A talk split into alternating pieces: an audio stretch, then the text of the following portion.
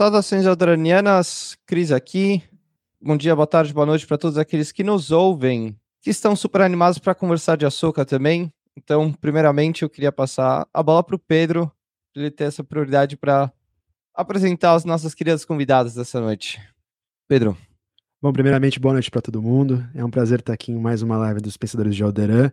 E pela primeira vez, Pensadores de Alderan comentando uma série que acaba de sair. A gente está muito animado, espero que vocês também estejam. Isso aqui vai se tornar uma rotina. Sempre que sair alguma coisa nova de Star Wars, a gente vai comentar o que a gente acha. E para começar essa sequência de análises, reviews, opiniões, a gente tem o prazer de ter aqui com a gente duas mulheres incríveis, produtoras de conteúdo de Star Wars que a gente admira, que a gente gosta. Thaís da Cast Wars e do Vozes da Força, e Maju, do Jornal de Nabu. Eu adoro essa rima. Boa noite, Thaís! Boa noite, gente. Ai, que bom que está aqui pela primeira vez e animada para falar, né, dessa série que, nossa, eu tenho certeza que todo mundo aqui ama. Estou empolgada para a gente fazer esse, é, essa, essa análise de toda a temporada já com uns dias que já acabou a série, mas acho que o amor ainda continua. Estamos, estamos sentindo saudades já. Mas é isso, obrigada pelo convite, Pedro. Obrigada, Cris. É um prazer estar aqui. E uhum. maneira aí nas nerdices, viu, gente? Vocês são bem nerds, então vocês conduzem a gente. é por isso que o Cris vai conduzir hoje, porque eu, se me deixar para falar uma temporada inteira, a gente vai passar oito horas aqui. Então. Cris vai estar à frente do, do Leme, uh, com praticidade, pontualidade alemã. Difícil, Maju, é um prazer ter você aqui com a gente, hein? Boa noite, gente. Boa noite, Pedro. Boa noite, Cris. Boa noite, Thaís, minha amiga de longa data. É uma felicidade imensa estar aqui pela primeira vez. Tenho certeza que vai ser um papo incrível. Eu acompanho o conteúdo de vocês, dos três. É maravilhoso, então não tem como dar errado e a galera do chat que está esperando já a gente, a gente atrasou um pouquinho. Muito obrigada por estarem aqui essa noite e vamos falar de Açúcar, que igualmente vocês já falaram, foi uma série incrível, foi maravilhoso de acompanhar episódio por episódio, debatendo aos poucos. E vamos falar agora, né, num âmbito geral, como é que foi essa esse saldo da série. Yes, muito bom. É isso aí. Antes de começar, eu tenho uma é promessa para. Desculpa, fala aí, Pedro. Não, eu só ia comentar que a Thaís uh, falou: ah, um tempo passado. Eu acho essencial esse tempo de decantação de uma série, porque agora a gente tem a oportunidade de olhar sem aquele hype do momento, sem talvez o, o, o hate do momento, a gente dá uma respirada, rever um episódio ou outro, assenta e fala assim: pô, o que, que eu senti? Como eu lembro dessa série um mês depois? Então, acho que esse tempo aqui vai ser muito legal, de, diferente de todas as outras reviews. Acho que o pessoal que saiu logo no último episódio para sair, para uhum. falar, é, tem uma qualidade diferente se falar com um espacinho de tempo. Então, é, é muito legal. A gente pretende fazer isso mais vezes. E em falar de atraso também, aí sim, desculpa pessoal, os ouvintes pensantes que estiveram esperando a gente, mas agora sim temos internet, talvez com alguns problemas técnicos, mas vamos embora. boa, boa. Então, antes de começar a live, eu só preciso cumpri uma promessa, eu queria dar parabéns para minha sobrinha, que faz oito anos hoje. Então. Ah, parabéns. Passando antes da live para dar os parabéns para ela. Eles estão em casa curtindo e o tia dela está no outro lado do Atlântico fazendo live sobre a soca de madrugada. Mas é isso aí, essa é a vida. Essas são as coisas de pessoas de nerds, como a Thais diria. Exato. E não tem horário para acordar amanhã, né? Então, estamos aí. Passando já no chat, Gabriel Rocha mandando um hello there. Passando para dar uma boa noite, Melcidec também. Thaís e Maju, feliz de Beijo. estar numa live de novo. Feliz que elas tão, estão nas, no, na nossa live, não da dos outros. Então, a gente está feliz por isso também. Salvador Doug mandando um boa noite, família. Natasha também mandando boa noite, boa noite para todo mundo. Um, então vamos lá, Pedro. A gente não conversou de açúcar ainda direito, né? Sabe que eu, eu passei final de semana, eu só ouvi o novo álbum do Rolling Stones, ou seja, eu acho que eu ouvi mais vezes o novo álbum do Rolling Stones do que eu comentei de Ahsoka com qualquer um amigo fã de Star Wars. Então, um, eh, tem muita coisa para eu tirar de dentro de mim para fazer hoje, porque você não quis conversar comigo. Então, tudo bem. Strike one. faça comigo, tá bom? É... Cara, eu acho, eu acho ótimo que a gente normalmente sempre tem nossas maiores conversas épicas sobre o que saiu no momento e tal, na hora que sai. A gente se liga, a gente se fala, e aí depois a gente vai falar depois em live e já tá morno. Então é melhor que a gente tá tendo essa primeira vez aqui na frente de todo mundo, porque vai ser. Eu não faço ideia do que você achou de Açoka. e aí eu acho que seria bom começar por considerações iniciais de todo mundo. O é, é. que, que você achou de Açoka, Cris? O que, que você achou, Thaís? O que, que você achou, Maju? Quem começa? Você escolhe uma de vocês duas, por favor. Pode ir, Thaís. Eu? Ai, gente, assim, nossa, difícil, porque eu, olha, eu queria dizer para vocês dois que vocês chamaram duas pessoas muito suspeitas para falar dessa série, que sou eu e a Maju. É verdade. acho difícil. Eu acho difícil, assim, ter alguma crítica, crítica mesmo, assim, negativa, eu acho. Mas, assim, no, no contexto geral, é... deixa eu só tirar meu fone aqui, gente, que deu bateria, tá acabando, peraí. Vocês estão me ouvindo ainda? Sim. Sim. Deixa eu só aumentar o volume aqui. Então, gente, é... eu, eu acho assim, a Soca foi um presente para os fãs de Star Wars, mas eu acho assim um presente para esses fãs que já acompanham Star Wars, né, há um tempo, fora os filmes, principalmente, né, as séries, as séries animadas e tal. A sensação que eu tenho é a que eu sempre tive desde nova, que eu vou dar um exemplo para vocês como eu me sinto. É, por exemplo, assim, eu sou nerd também, eu sempre gostei de Star Wars, de, de quadrinhos, de super-herói e tudo. É, o Homem-Aranha é um dos meus heróis preferidos da Marvel, né? E aí eu lembro a, sensa a minha sensação quando eu vi ele pela primeira vez em live action, já tem muitos anos, nem vou entregar minha idade, mas já tem muitos anos, isso eu era jovem, que eu assisti no cinema. Então, assim, a sensação que eu tive é que, tipo, meu Deus, é real, sabe? Eu tô vendo ele ali de verdade, sabe? Então, é a mesma sensação com a Soca, que ela agora tá ali de verdade e além dela, os personagens de Rebels principalmente estão ali de verdade, sabe? Assim, é um presente. É, no geral, eu, eu, gostei demais, assim. Eu acho que a galera critica, critica entre aspas um pouco, brincando que a série é uma quinta temporada de Rebels. Eu, particularmente, não vejo problema nisso. o problema que eu vejo, e não é só de Ahsoka, é, é de, um, de uma, uma perspectiva geral de Star Wars. A única coisa ruim que eu acho é porque é difícil uma série dessa atingir a massa, assim, fora do, do público, o nicho de Star Wars, sabe? Assim, porque já tá virando uma coisa que depende de outros conteúdos para você assistir. Dá para assistir? Até que dá, mas não é a mesma coisa, sabe? Eu tenho certeza que não é a mesma coisa, assim. Muita coisa você vai ter que parar para pesquisar ou perguntar para alguém. Então essa é a minha única crítica, mas não é de Ahsoka, é de todos os conteúdos Star Wars atuais, né?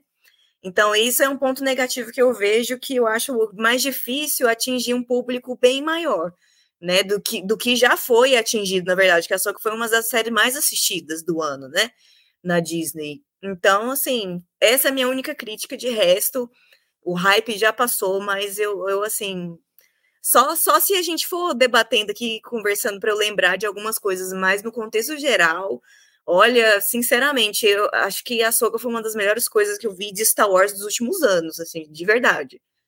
Vocês agora. Então, posso, posso ir então? Uhum. Afirmações fortes, eu gostei.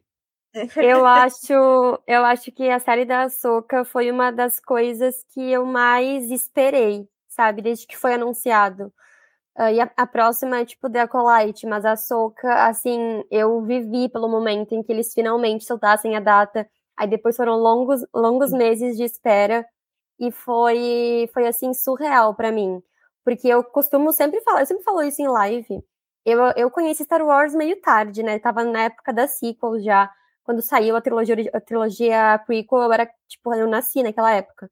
Então, eu nunca pensei que eu pudesse ver o Hayden de novo em Star Wars. Uhum. E aí, eu entrei no, no fandom e eu, a única coisa que eu via era um público que odiava ele e um público que amava. e a gente pesquisava e via que ele tinha muitos traumas, assim como muitas pessoas no elenco de Star Wars, que o ódio faz elas terem esses traumas, assim, que querem desaparecer. Então eu nunca pensei que ele voltaria. Então eu lembro que lá em 2020, 2021, começaram a sair boatos de que ele estava na Disney, que ele tinha gravado coisa, aí a galera não sabia se era pro Obi-Wan, se era pra Ahsoka. Então já, já são, tipo, anos esperando por esse momento.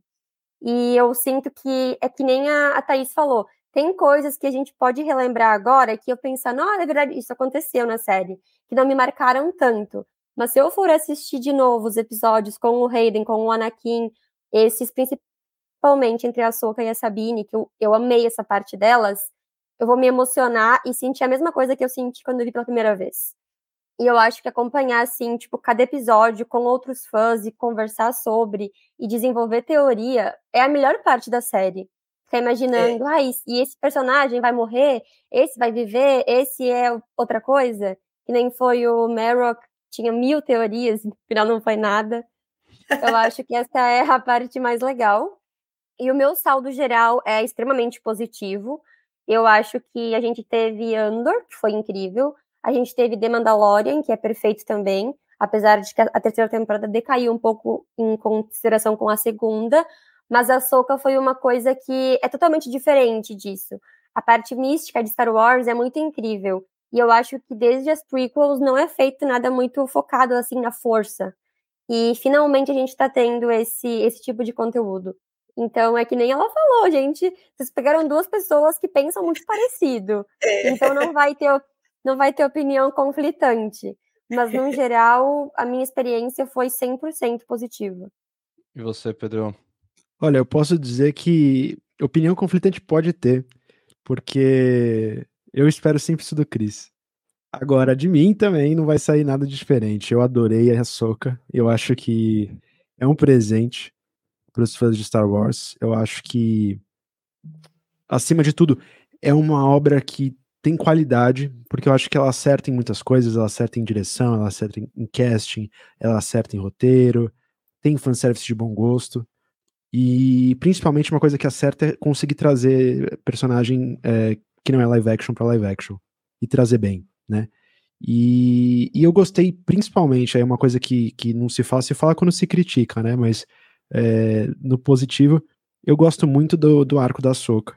Eu acho que ela teve uma resolução, assim, ela virou um personagem que eu sempre gostei, mas que agora tá num nível um pouco acima. Eu acho que agora ela, ela tá num nível de heroína, assim mesmo. Tipo, naquele momento que ela apareceu com as baleias ali e depois lutando com Anakin no que seja Mundo Entre Mundos, enfim, depois a gente pode teorizar, mas eu acho que nesses momentos ali a gente viu uma heroína classe A, entendeu? De Star Wars.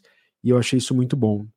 E uma das melhores coisas que deu para os fãs de Star Wars para mim foi a música. É um dos das séries ou das coisas recentes com a melhor música. É sensacional. Eu gosto que quando vocês estão comigo. E acho que é, comparando com outras séries, né, como o Maju estava falando, é, eu também me senti um pouco para baixo com a terceira de Mandalorian. E assim, apesar de sempre defender Book of Boba e defender Obi-Wan, é, algumas coisas dessas séries também deixaram a desejar, eu, eu mesmo assumo. Então, é, acho que a Soca tem uma, uma qualidade assim mais uh, perene. Eu acho que ela tem consistência, eu acho que essa é a palavra, a melhor palavra. Então, gostei muito, gostei muito e, e olhando no detalhe, é, eu revi algumas coisas e, cara, tudo que tem de Hayden, de Anakin, de Clone Wars, cara, é sensacional. Eles acertaram muito no fanboy. E eu acho muito bom ter uma, uma pessoa como a Maju, que é mais nova que a gente, aqui a média, que não viveu os prequels, que tava nascendo nos prequels. Eu acho que isso é incrível. E depois a gente entra no fato de ser uma série não muito para fã e tal, mas eu quero ouvir um pouco do Chris.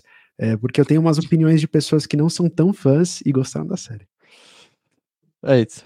Está, está pedindo para ser o cara chato, falar tudo de errado. Vocês falam que é tudo legal, todo mundo vai adorar vocês e todo mundo vai me odiar no final da série, entendeu? Não, ninguém Beleza. Beleza. Não, tá é, é, isso que a gente combinou, cara. É bad cop, good cop. É. ah, é. Bom, antes de eu falar. o suspense. Nelson disse que mandaram muito bem no casting. E o Vebs mandou aqui essa live para assistir joelhos. Vebs, abraço, é nóis. E, é, não, eu gostei, eu não desgostei. Eu achei que foi legal. Acho que tem várias coisas interessantes. Eu não esperava. Eu acho que o Bailan foi uma surpresa muito boa, sinceramente. Um, ainda mais que eles estão explorando essa parte meio cinzenta dos lados da força, que, que é uma coisa que eles estão explorando um pouco mais. E, inclusive, a gente vai falar de equilíbrio da força nos pensadores. Vai rolar um episódio ainda esse ano sobre isso. Aproveitando o jabá, Pedro, é isso aí. Preste atenção, por favor, dá um up. É, que mais? Ah, tem outras coisas interessantes também, é, mas são meio dúbias, né? O que ficaram meio conflituosos, assim, principalmente com o lore é, estabelecido, mas, enfim, o, Canon, ele tá muito mais fluxo, mais fluido do que era antes, eu acho. Mas a gente pode conversar sobre isso, então... O que, que vocês querem? Aí vinha a pergunta, que eu vou ser legal, eu, eu puxo tópicos, mas eu vou, deixo vocês escolherem. Vocês querem falar de mitologia? Vocês querem falar de hiperespaço? Vocês querem falar de política? Vocês querem falar de força? Ou vocês querem falar de qualquer outra coisa antes desses tópicos? Que eu tenho. Você que, que sabe. Mandam. eu, tenho, eu tenho uma pergunta inicial. Você ainda, você ainda não respondeu. Você ainda não respondeu seu feeling geral da série de. É, Falei que foi thumbs up ou thumbs down? Falei que foi Tem boa. coisas que você gostou, isso eu entendi. Não, Mas foi boa? Up. Foi boa, sim. Foi Melhor boa. que as outras? Não sei, então, acho Então acho bom pegar então por uma coisa que todo mundo gosta. Acho difícil dizer. É, é difícil comparar. Eu, eu, eu, acho melhor pegar por uma coisa que todo mundo gosta. Por exemplo, Maju jogou, cantou uma bola aqui, o Místico da Força. É, ela gostou disso. Tem uma coisa que eu gostei também, você mandou o, o Balan. É, queria ouvir da Thaís também uma coisa específica que ela gostou mais das. É uma pergunta. Você quer saber o que, que eu mais gostei na série?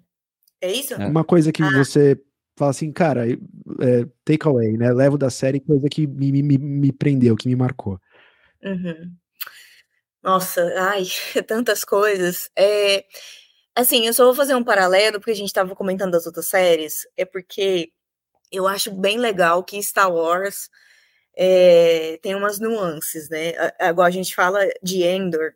Por que, que muita gente gostou de Endor e muita gente não gostou de Endor? Porque, apesar de estar inserido em Star Wars, é uma, é uma pegada muito diferente, assim. Em Endor, a parte política, né, foi a que eu mais gostei da série.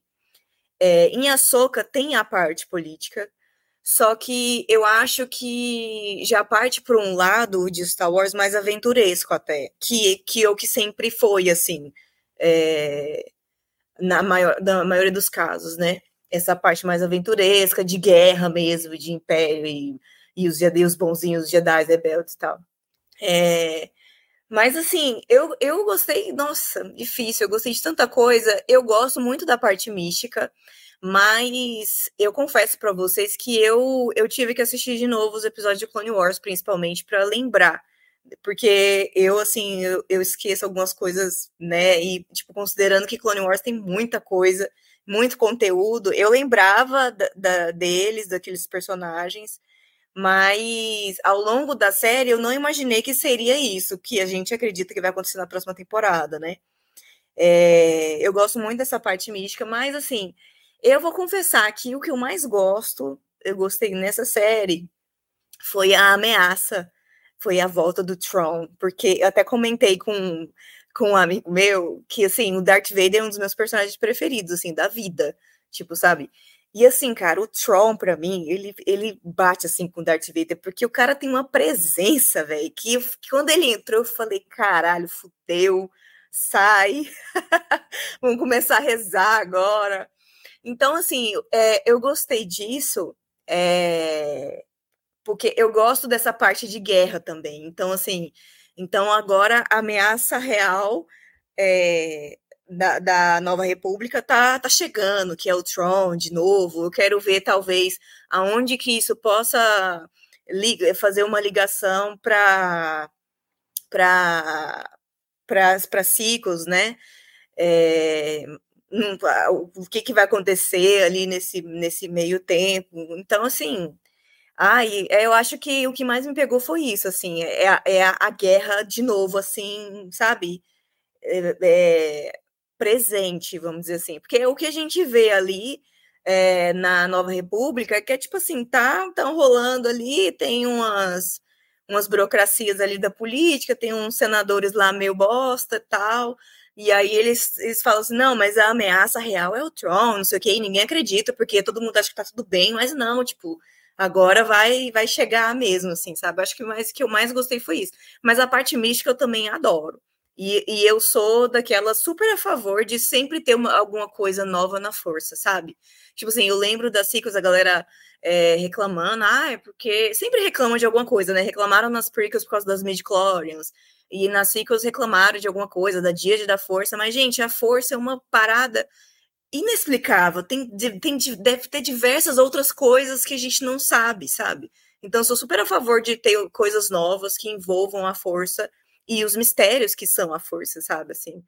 É, mas eu fico, eu voto no que eu mais gostei foi essa, assim, a, a, um novo império chegando aí com o Troll, porque a gente sempre viu mais o Darth Vader, né? O Palpatine, não sei o quê. Então quero ver como é que vai ser com ele, assim, sabe?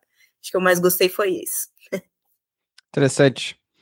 Bastante interessante. Eu acho essa questão da força e da, dessa dualidade que as pessoas debatem, né? Acho que tem bastante a ver com é, teoria do Nietzsche, é uma coisa de quando que a gente perde o místico no mundo e aí vem Star Wars e, é, tipo, e a força, pelo menos na, na trilogia original, uma coisa absurdamente mística e todo mundo acha legal e o quanto que George Lucas parou de fato para pensar para fechar o ciclo, e acho que quem é, já leu o Book of Sith ou, ou, conhece a teoria do Plagueis e os estudos do Plagueis, por exemplo, é tipo o máximo de quando você fecha o ciclo do, do biológico pro, é, do, do cosmos para o biológico mais pequeno, né? E, e as midichlorians é isso em algum aspecto, mas você tira o místico e você põe o científico dentro disso, né? Uhum. E muitas pessoas não gostam disso, mas enfim.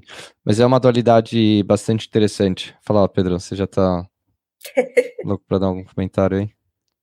Eu, eu tô louco para falar pra gente se segurar na, na filosofia, senão a gente vai muito longe. Eu queria mandar um salve. Uh, Oliver tá na nossa live, uma boa noite para ele. Kátia Barga. Ah, yes. Oliver tá mandou um salve antes. E a Kátia. Kátia que vai ter live daqui a pouco depois também, né? Então, é, amanhã sai dessa e vai direto para Parabéns para os garotos rebeldes. É amanhã, é amanhã. É, eu acho que eu vou é, participar também. E fica aqui o convite do pessoal que não conhece. Olha só.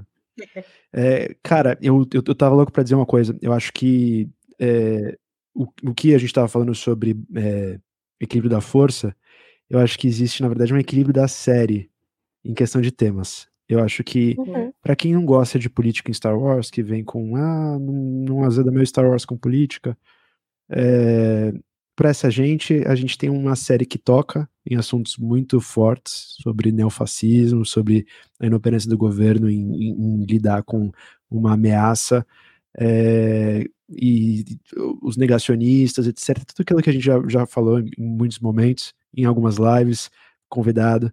Uh, e eventualmente a gente vai falar no Pensador de Alderan. Mas tem isso de uma forma muito leve e ainda assim profunda.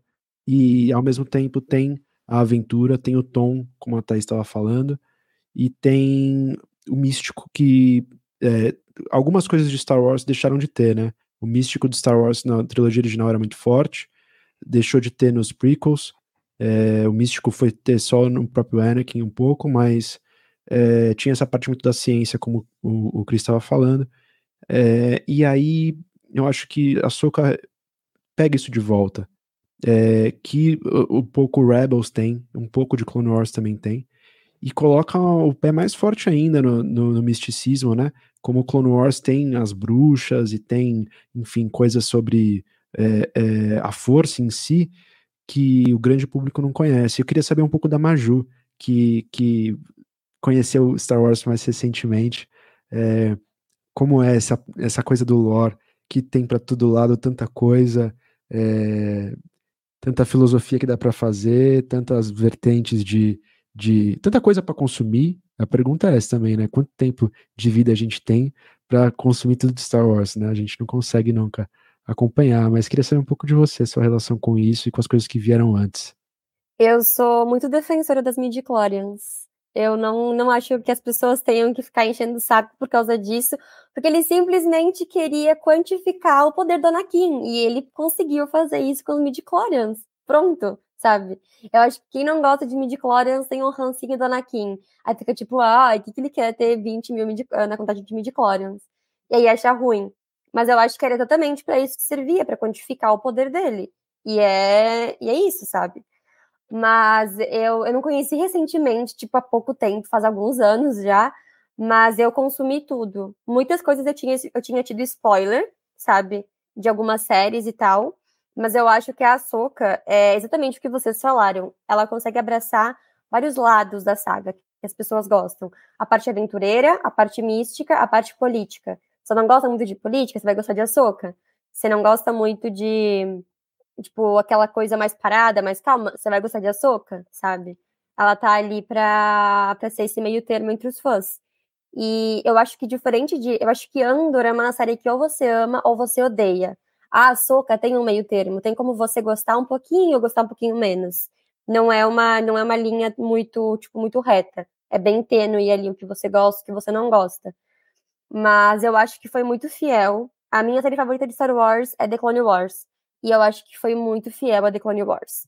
Eles trouxeram as Irmãs da Noite, que eram personagens muito interessantes e que mereciam mais exploração no Lord Star Wars. Ver a lâmina de Townsend em live action foi incrível. Ver como elas ganham as manchas no rosto foi incrível. O processo de dar poder a Morgan foi muito legal. Apesar de que durou pouco, né? Porque ela logo foi de Alderaan. Mas mas eu acho que a, a, questão do arco de mortes, que vem aí, mortes vem aí, é, a minha, é o meu arco favorito de The Clone Wars. E no final, quando apareceu o Balan, eu pirei, eu pirei, porque eu falei, não, eles não estão trazendo isso de volta. E muita gente reclama que o Dave Filoni, ele fica muito no que a gente já conhece, ele traz elementos que a gente já conhece, em vez de começar alguma coisa super do zero. Mas, na minha opinião, é o melhor a fazer, porque inventar coisas do nada, a gente já viu que em Star Wars não funciona. A galera tende a gostar menos do que realmente abraçar.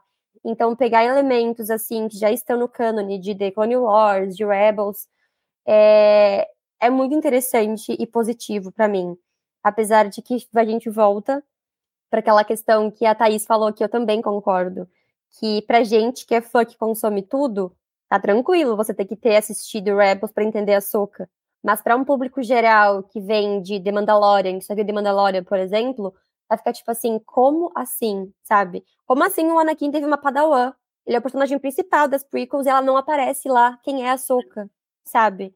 É, é, pra gente é chocante imaginar que tenha fãs de Star Wars que não conhecem a Ahsoka, mas tem. E, mas acho, eu acho que é muito mais positivo do que negativo resgatar o que já está no cânone e aprofundar ainda mais do que adicionar elementos assim totalmente novos do, do zero. Isso. Só, só abraçar uma coisa que você falou. É, eu, eu, eu, sei que você já consumiu tudo que você não conheceu ontem, mas eu acho que uma coisa muito importante da sua experiência, que é única da gente, dos quatro aqui, é você não ter consumido quando criança, há, há 10 anos atrás. Eu acho que isso influencia muito a nostalgia porque Star Wars é um lugar que toca muito na nostalgia, né? Sempre vem é. com aquela coisa que fala assim: ó, oh, você conheceu isso quando você tinha 10 anos, você lembra disso? Você gosta disso? E é uhum. fácil tocar no, no, coração do nerd quando você vem com uma coisa dessa. E aí eu acho que é importante o pessoal que assistiu Clone Wars, por exemplo, é, mais recentemente, que tem uma memória mais fresca, menos enviesada assim que a gente, porque é, eu vi gente, por exemplo, que acha ok as, as é, Irmãs da Noite em, em Clone Wars e achou meio estranho live action. Em ver tudo que você também falou que gostou, eu também adorei. É, acharam que esse místico é muito estranho pra estar tá em Star Wars, não parece tanto, mas eu falei, pô, cara, isso tá aí já faz 10 é. anos. Ah, mas, sabe, tipo, parece que o desenho ninguém liga. É. que para mim, eu acho que muita gente fala, uh, os desenhos são a alma de Star Wars concordo totalmente. Eu acho que The Clone Wars salvou as prequels, para quem não gostava, e eu acho que essa, o que a gente está tendo agora tá, vai, vai salvar as sequels para quem não gosta.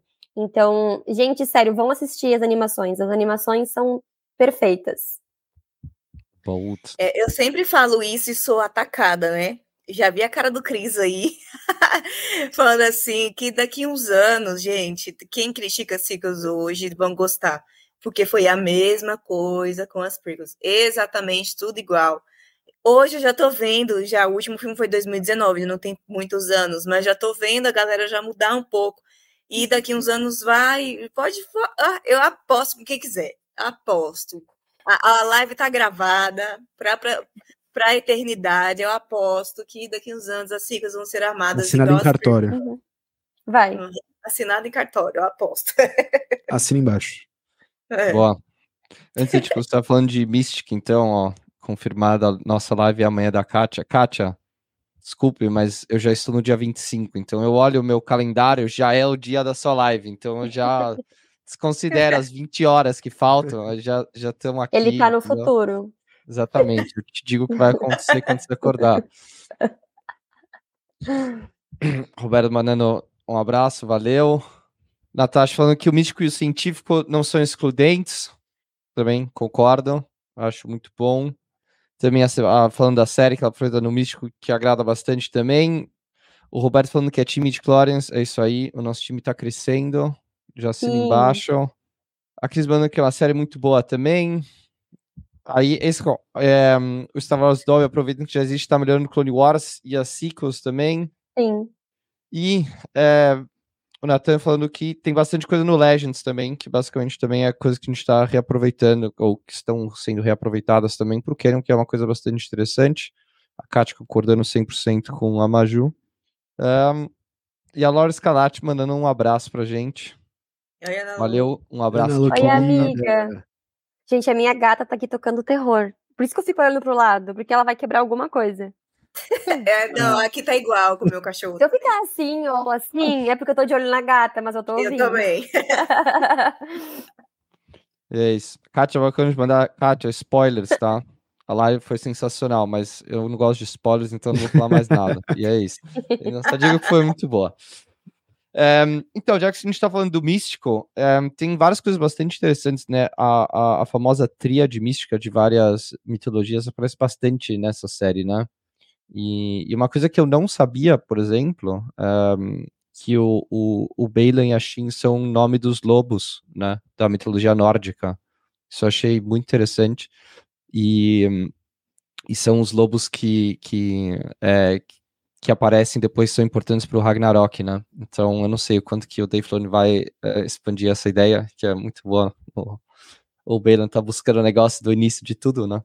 Então mas o problema é que a gente tem as sequels depois, né? Então eu não sei o quanto que eles podem apagar. Ou eles vão apagar tudo isso pra gente depois ter as sequels, entendeu? Porque eu não sei o quanto que os caminhos são Olha, acham? Eu, eu, eu acho que existe nada, um, um, segredo desses easter eggs, hein, cara? É, não vai apagar nada. Eu, eu acho não, não, que é, o, é, é deixa, deixa eu... Rapidinho, não, não tô falando que, tipo, não, eu, eu, não tô entrando no negócio de descanonizar as sequels, tô falando a gente tá caminhando para várias coisas que até hoje eu ainda não enxerguei o caminho para ciclos, entendeu? Você cria um negócio uhum. aqui, apaga tudo e aí você tem o um caminho livre direto para ciclos para você. Como é que você explica todo esse embrólio que tá rolando? É isso? Sim, sim. Sim. o, que eu, o que eu ia falar dos nomes é que numa live com o Sam, nosso querido Sam Chris. É... Ah, que gracinha! Como chama, Ju? O nome dela é Vivi. Vivi. Vivi. Vive, graça. Eu sou, eu sou pai de pet também, eu sei como é que é. é eu acho que os nomes, é, as referências sempre são muito boas no sentido de que vo, é, você espera alguma coisa delas e não necessariamente ele entrega. É, ipsis literis, né? É uma subversão, às vezes, da história. O Sam estava falando como os nomes bíblicos em, em Star Wars é, têm ideias diferentes. Então, o próprio Ezra, que seria Esdras, o, o capitão Enoch, é, também é um nome bíblico, não vou lembrar o nome em português. O pessoal aí que tiver no, no chat pode mandar para mim mais nomes é, cristãos. Mas eu acho muito legal quando eles pegam essas referências e, e, e subvertem, né? É, a própria Mandalorian, já vi muita gente falando sobre algumas ideias da terceira temporada, sobre Terra Prometida e os nomes, etc., que são da, da mitologia é, judaico-cristã, é, enfim, Velho Testamento e tal. É, e ao mesmo tempo, essas referências mitológicas nórdicas também, né? É, você pode beber da fonte, trazer um pouco da ideia, mas não necessariamente adaptar a história. E acho que é, isso é mais uma prova para o pessoal que, que uma vez a gente já entrou em conflito com umas pessoas que falam assim, meu, mas como você vai é, falar de realidade falando de Star Wars, né? E a gente fala, cara, porque Star Wars bebe da realidade e a realidade alimenta Star Wars. Então, é claro que a gente consegue falar sobre a nossa realidade a partir de Star Wars, porque Star Wars é um reflexo da nossa realidade, né? E isso é mais uma prova, né? É mais uma, um, uma coisa que não é só uma menção para enriquecer a história, para dar um easter egg para o fã, né? Tem um sentido, né? Tem um propósito, veio de algum lugar. Então, é, mais uma vez, acho muito bem é, representado as mitologias do mundo real em Star Wars e deixando a gente naquele lugar. O que, que vai acontecer? É, qual que é esse grande final que a gente vai ter? São os, os deuses de mortes? É, é, aí vai, o pessoal vai teorizar, é Abeloth, é, o que seja, não sei. Vai apagar tudo? Não, acho que não. Mas enfim, queria ouvir de vocês. Maju, sua vez agora. Eu começo? É. Olha, eu vou ser bem sincera. Eu não, eu não consumi o conteúdo Legends da, da Abeloth. Eu não, não li os livros que ela participa, então eu não tenho propriedade para falar da história dela. Mas desde que começaram com essa teoria, eu achava muito idiota. Pelo que eu, eu vi as pessoas falando sobre isso, eu pensava, nunca, eles não vão adaptar isso pro live action. É surreal, sabe? O orçamento inteiro da série vai ter que ser pra, pra Ebelop. mas, mas depois desse final, sabe, liga, uh, toda a questão da, da figura da, da filha tá destruída, ter um horizonte lá, uh, tudo que o Balaam fica falando de voltar para o início e tudo mais, eu comecei a pensar, será que é? Eu imagino, eu na minha percepção, eu acho que eles vão adaptar alguma coisa que seria similar a Abeloth, mas não a Abeloth. Eu acho que trazê-la é muito difícil. E se trazer, tipo, tem que ser uma coisa muito incrível, tipo, muito boa mesmo. E se for ruim, aí acabou, sabe? Perdeu todo o impacto de ser ela pelo que eu vejo a galera falando, teorizando, é uma personagem gigante do Legends. Então, se for para fazê-la, tem que fazer justiça, sabe? Tem que ser uma coisa surreal. Mas para mim, eu acho que o, o, dessa questão do, do final, o que eu mais fico curiosa é como é que eles vão ligar isso nas sequels. Porque eu duvido que vai ter alguma questão de voltar no tempo e apagar alguma coisa. Eu acho que a linha do tempo vai continuar do jeitinho que está, tudo que vai acontecer com a nova república e tal, a queda, a ascensão da, da primeira ordem, vão continuar exatamente aonde estão. Mas eu acho que não vai ser Abeloth como a gente conhece do Legends. Eu acho que se for alguma força tão grande quanto, eles vão readaptar algo que caiba no live action. Até para não ficar muito caricato, sabe? A série, a, a série da Soca tem um aspecto mais sério, eu sinto. E eu acho que essa personagem, como ela é no Legends, ela é muito meio, tipo, caricata, sabe? Não sei se combina com a estética da, da série da Ahsoka. É... Tô 100% gente... com você, viu, Maju? gente, olha só, eu também não acompanho Legends e não faço questão de acompanhar, eu sempre falo isso, assim. É, não que seja ruim, tá, gente? Não é nada disso. É porque eu não quero me apegar a coisa que, que não é cânone, sabe? Assim, então eu não acompanho Legends e não vou acompanhar. Mas eu acho o máximo que eles trazem é, conteúdos Legends pro cânone agora, sabe? Eu, é, a Beloff eu não conhecia, e aí eu, eu pesquisei tudo para saber, porque a galera tava falando muito disso. Eu achei interessantíssimo, sabe? É, eu tô torcendo para que tenha. Só que assim, Agora é minha vez de filosofar. Da Marcia estava falando e eu estava aqui filosofando a cabeça. Já que o Pensadores é, é esse propósito, vamos filosofar. É, tem uma coisa assim que eu fico pensando direto assim, porque e a gente comentou algumas coisas aqui que Star Wars é, é, um universo tão grande que fala sobre diversos assuntos. Se a gente for analisar, sabe, assim, é, direitinho. Então, assim, fala de política, fala de guerra, fala de, de amor, fala de, de família, de um bocado de coisa. né? E fala sobre fé, né? É, de alguma forma, porque a força, querendo ou não, é uma, é uma espécie de fé, né? Uma, uma coisa que você não é tangível, né? Mas que você sente, que você é igual a Sabine, ela, vamos supor assim, que ela tá é, sendo a nova adepta da força, então ela tá conseguindo alcançar a fé dela, sabe, assim. E aí o Bailan, cara, ele, ele é um personagem tão interessante que, assim, uma pena o ator ter morrido, eu tô torcendo para ter um recast, não que tirem o personagem, né, então que, que homenagem a eles continue, que esse personagem ainda exista.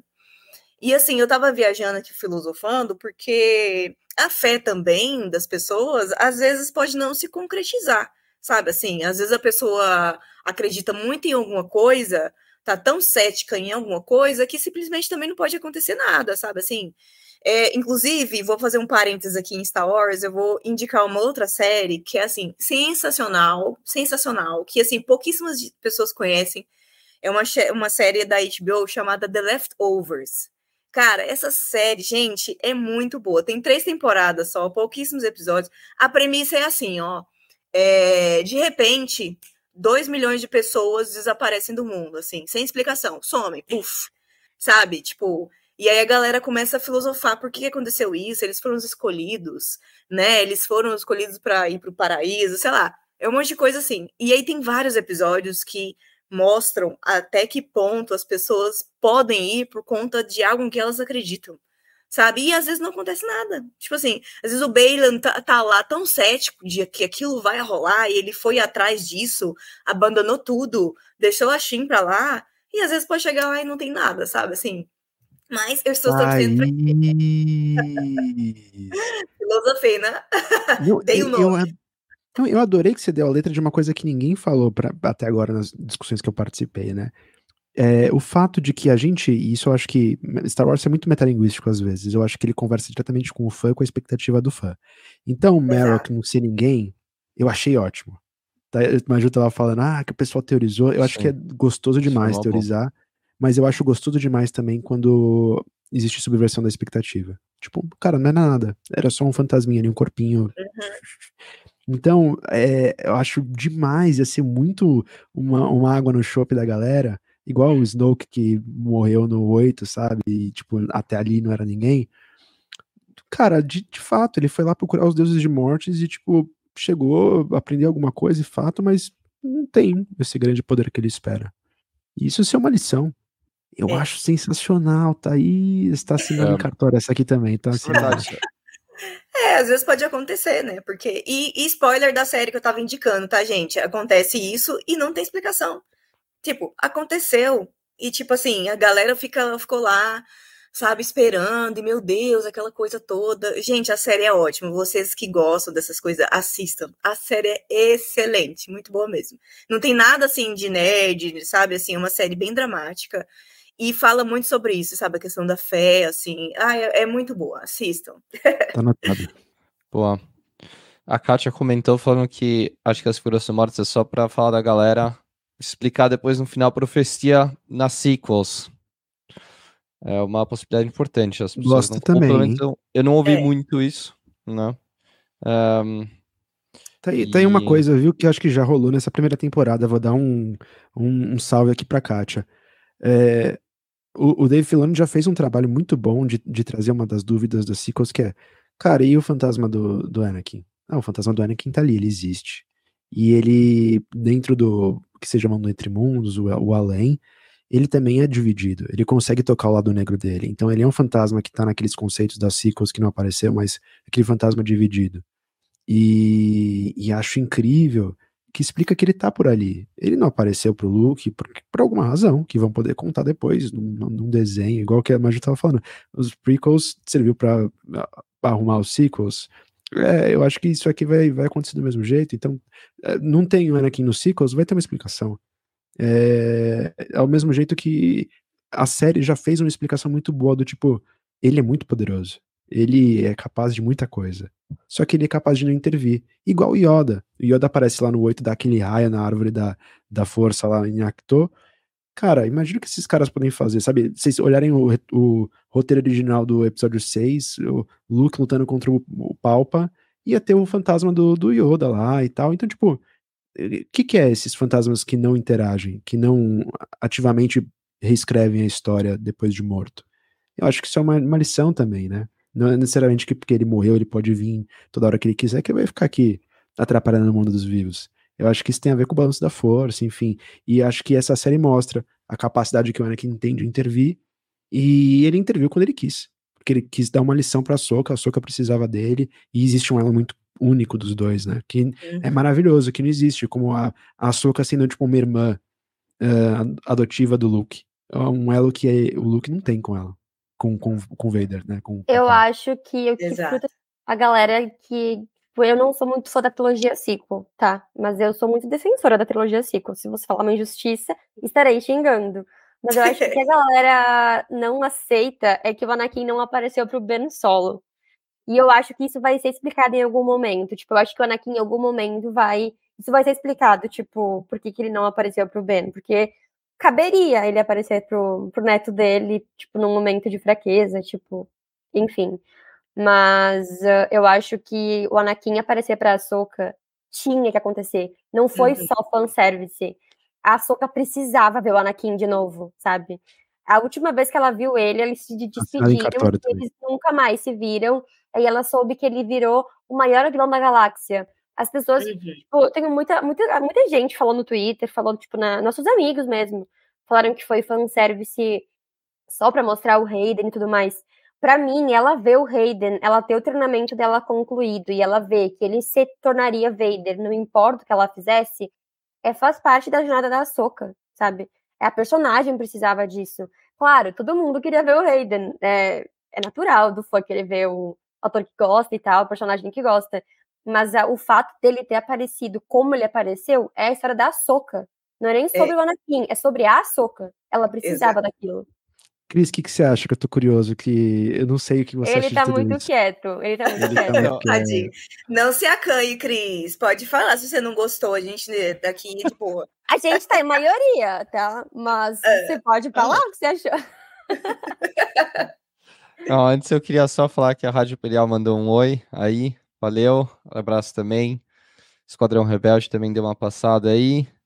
Um, e é isso. É, então, o que eu ia falar, primeiro, depois eu queria fazer uma pergunta, Pedro, eu queria fazer muito essa pergunta faz muito tempo para você, mas eu já vou chegar nela, tá? É, mas o, o, negócio, o negócio do Anakin, né, o que você falou também, a sexta temporada de Clone Wars fala que, o, pelo menos no canon, pelo menos o que deu para entender, é que a força escolhe quem pode virar é, fantasma ou não. Então deixa de ser uma capacidade puramente técnica, como era no Legends, e passa a ser escolhido pela força em si, ou pelos, pelas entidades da força o negócio, né? Então eu não sei, eu fiquei na dúvida, quando eu vi o Anakin lá virando Darth Vader e tal, eu acho que ele virou algo a mais do que só o Fantasma da Força, porque em teoria o Fantasma da Força ele não pode ser lado negro, tanto é que eu não sei o quanto que eles beberam, quanto que isso já é canônico, tem o, o, o lugar que os, os Siths vão, né? Que é tipo basicamente o inferno da força, assim, equivalentes, pá, né? É, então, existe essa diferença e eu não acho que um fantasma na força normal poderia fazer aquilo. Então, eu acho que o Anakin virou alguma outra coisa que a gente ainda não sabe. Se ele virou o Ultimate Mortis Father novo e tal, para manter o equilíbrio da força, é possível e eu acho que ele teria esse poder. Né? Uma outra coisa que eu não acho que eles interferem, eles não podem ficar interferindo o tempo todo, porque senão também não ia dar problema, né? Ia ser paz e amor o tempo todo. O que me leva a falar da e do Gandalf, né?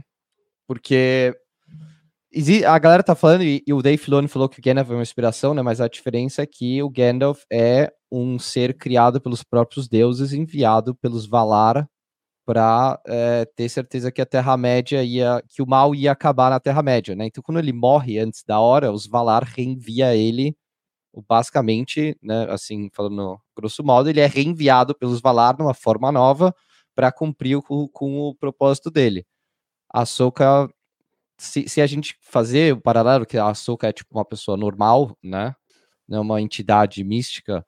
É, o Anakin, como o Deus de mortes, não sei o que, reenvia ou, ou dá vida de novo para Soka, porque ela tem a essência da filha desde Clone Wars, né? A gente tem essa cena também. Então ela meio que re, revolta, volta mais forte com essa proposta mesmo de, de, de trazer o equilíbrio à força, o que leva à questão quem vai ser o outro lado, né?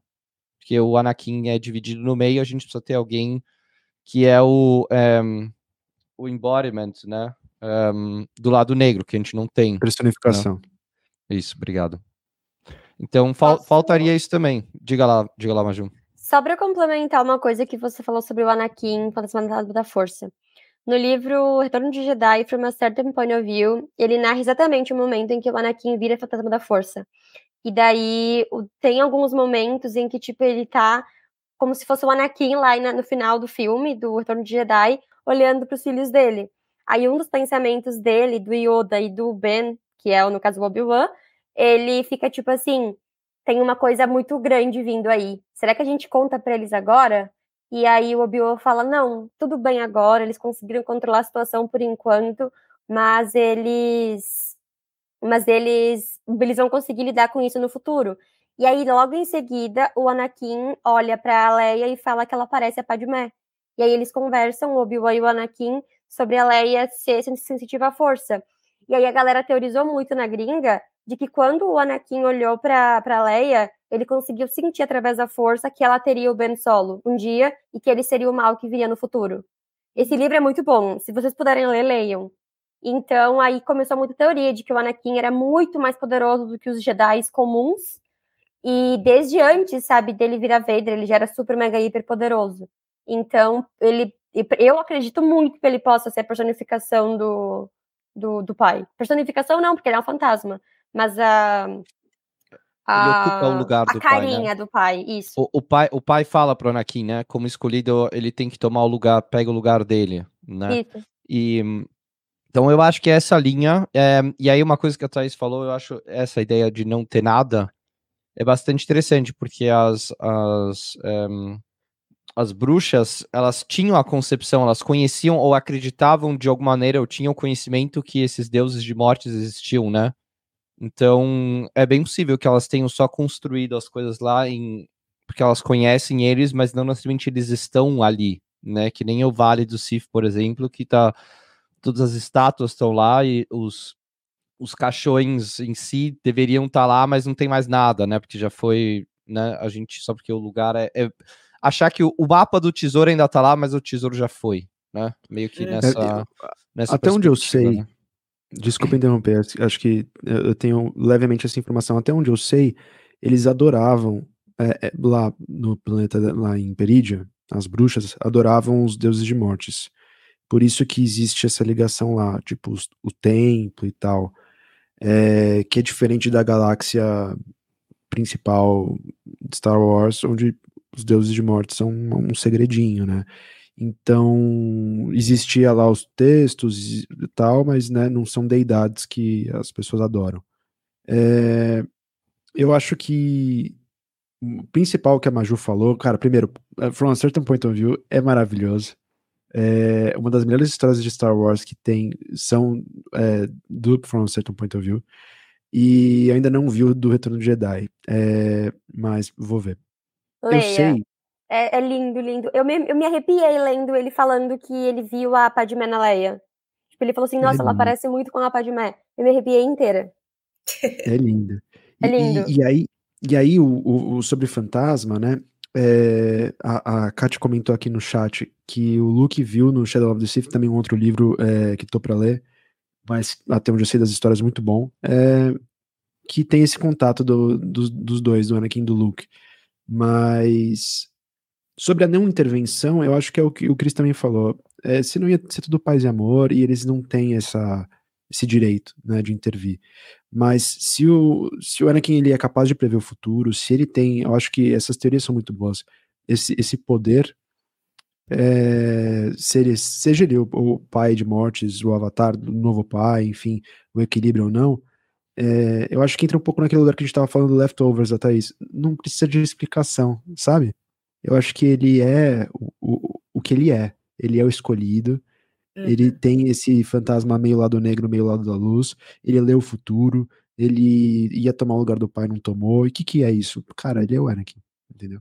Cara, então... tipo, eles terem acesso a, ao futuro, mundo entre mundos, não precisa explicar muito, sabe? Ele simplesmente é. pode ver tudo ao mesmo tempo. Então, às vezes, o Fantasma da Força do Anakin, lá na trilogia original, já conseguiu ter acesso ao que ia acontecer 30 anos depois, sabe? E é, é exatamente o que a, a série que a Thaís falou uh, quis dizer. Não precisa explicação, tá no cânone, pensa um pouquinho, as peças se encaixam. Só que tem muito fã que acha que a gente tem que ver tudo explicadinho na tela, no episódio. Tem coisas que a gente, com o que a gente já conhece, a gente já pode deduzir, não precisa ficar explicando. Uhum. Eu acho que você falou maravilhoso. Só mais um parênteses de uma conversa que eu tive com alguém em alguma live. Uh, a necessidade de explicação do fã é um problema do cinema moderno. Eu acho que é uma uhum. herança que a gente tem do cinema do Nolan, né? Essa coisa de tudo tem que ser explicado, plot super complexo. Tira um pouco o espaço do misticismo e da, da interpretação individual. É... Então, por exemplo, é, a Soka morreu. Morreu ali em. É, como chama? O planeta com S, que ela cai lá. Enfim, onde eles vão pegar o, o rolê para chegar até Perídia. Esses detalhes eu nunca lembro. é, cara, ela, ela morreu ali, e como que ela foi parar no mundo entre mundos? As pessoas vão perguntar: aquilo é o mundo entre mundos? É, é ou não é? Bom, parece que é, mas e aí? Às vezes como não é, é. Se não tem um portal. Eu, sinceramente, mesmo conhecendo tudo, mesmo dando teorizar, eu falo, gente, nem ligo. Porque aí é o que a gente volta para o assunto também que surgiu no começo da live. E para o pessoal que não consome, e para o pessoal que chegou agora, tem que saber de tudo? Eu acho que não. Não precisa explicar. Entendeu? Quem pega a referência, pega a referência. Quem não pegou a hum. referência, hum. mano, ó, o que, que é aquele lugar? Você vai aprender lá, depois também, eu acho. Né? Aqui, ó. Tchau. Exatamente. É, se aprende depois, e como a gente também fez no começo, né? Em algum momento a gente também assistiu Star Wars pela primeira vez e teve que consumir o resto depois, né? E, e aí, falando um pouco da, da entidade aqui e tal, a Natasha mandou várias coisas no chat, a gente agora entrou no tema. É, que ela acha que justamente escolhidas as são diferentes, que a concepção dele pode ser algo diferente da normal. Ela vê o Anakin como identidade própria, né? Ela como escolhido e filho da força direto, né? Ele tem uma posição muito diferente do resto. A Kátia mandou pra gente o nome da filha, Alada, a é. Soca, a Alada, aparentemente. Vamos ver. É, Tem o Anakin. O velho que não manda um hello there. Hello there Oi, de amigo. volta. Oi, amigo. E é, Natasha também, acho que esse conto do Anakin é muito interessante, porque a primeira coisa que o Anakin faz quando morre é virar um Sun Dragon. É isso aí. Ele sente muita ah. dor quando ele vira a da força. Tem uma ele outra coisa também. Desculpa, quando tinha acabado de virar lado luminoso de novo, né? É. Isso. Fez negócio. Tem, tem uma outra coisa também, gente, que eu tava pensando, né? Porque, tipo, a galera, vocês comentaram que algumas pessoas reclamaram que o Hayden apareceu de novo, né? Sempre que eu sei que muita gente deve ter criticado mesmo, mas eu acho que ele, o Anakin ter voltado em Ahsoka, principalmente, claro, tem todo o lance dele com ela, ela com ele, mas eu acho que assim, ele aparecendo ali por mais que não esteja escancarado, mas acredito que é mais uma maneira deles é, confirmarem que o Anakin é o escolhido, sabe? Porque quando, quando lançou a Ciclos, etc., e falaram da Rey, ah, o último Jedi, o Luke, ah, porque isso, ah, que agora, ah, a profecia do escolhido, não sei o quê. Então, assim, eu acho que ele ali é a confirmação de que, gente, é ele, é ele, ele é o escolhido. Não, ele sempre foi. Cara, George Lucas sempre disse isso, mesmo quando ele é Vader, ele ainda é o escolhido. Isso é, é o tipo, da Cico, a única coisa que eu não consigo perdoar real, e eu, tipo, se eu for brigar com alguém, vai ser por isso, é quando a pessoa fala que o escolhido é a, Rey. Cara, tem um arco em The Clone Wars que ele fala, você é o escolhido, Exato. sabe? E o que, o que você falou também do dele aparecer pra Ahsoka, é, provavelmente era o mundo entre mundos, provavelmente não era. Eles são tão poderosos na força que pode simplesmente ser a força ali se materializando e surgindo dessa forma para eles. Ou o fato dele ter podido aparecer como Vader foi porque os dois eram tão conectados na força que eles conseguem, tipo, passar pelos limites. Se é que existe limite em Star Wars, sabe? Quando a galera reclama, ele não apareceu pro próprio neto, mas apareceu pra padawan dele Cara, a Soka foi a filha do Anakin, praticamente, a irmã mais Exato. nova. Com quem eu, eu... ele era mais próximo na vida dele? A Padmé, o Obi-Wan e a Ahsoka, sabe? É. Eu tenho uma teoria, assim, muito própria, assim, uma opinião pessoal que eu acredito nisso, que nesse episódio que a Ahsoka encontra com o Anakin, eu não acho que era a materialização do Anakin ali. Eu acho que também não acho que seja o mundo entre mundos. Eu acho que a Soka já está num nível poderoso, né? Ela, ela é uma personagem muito poderosa e tudo, e a ligação com a força, apesar dela não ser Jedi, como ela afirma, né? É, eu acho assim que ela teve outra. Ó, vou filosofar de novo. eu acho que o que a Soka teve foi uma experiência quase morte, sabe? Assim, eu acho que ela estava ali uma espécie de transe, um coma, alguma coisa assim, e aquilo ali foi uma sala de terapia. Era, era coisas que ela precisava resolver com ela mesma, entendeu? É, a culpa por conta de tudo que aconteceu com a Anakin, entendeu? É, de tudo que aconteceu com ela, né? Por isso que ela reviveu momentos da guerra, ela se questionava porque estava ali quando ela era nova, não, mas precisa disso, é assim, essa guerra é tanta tristeza, morte, é assim, se questionava. Então, aquilo ali para mim, eu acredito que, que foi um momento dela realmente é, se resolver com ela, sabe? E por isso que eu achei que o Chris falou do Gandalf, né? A, a, essa referência eu achei sensacional, assim, quando ela renasce, sabe? Ela renasceu ali, então, e ela já vem diferente.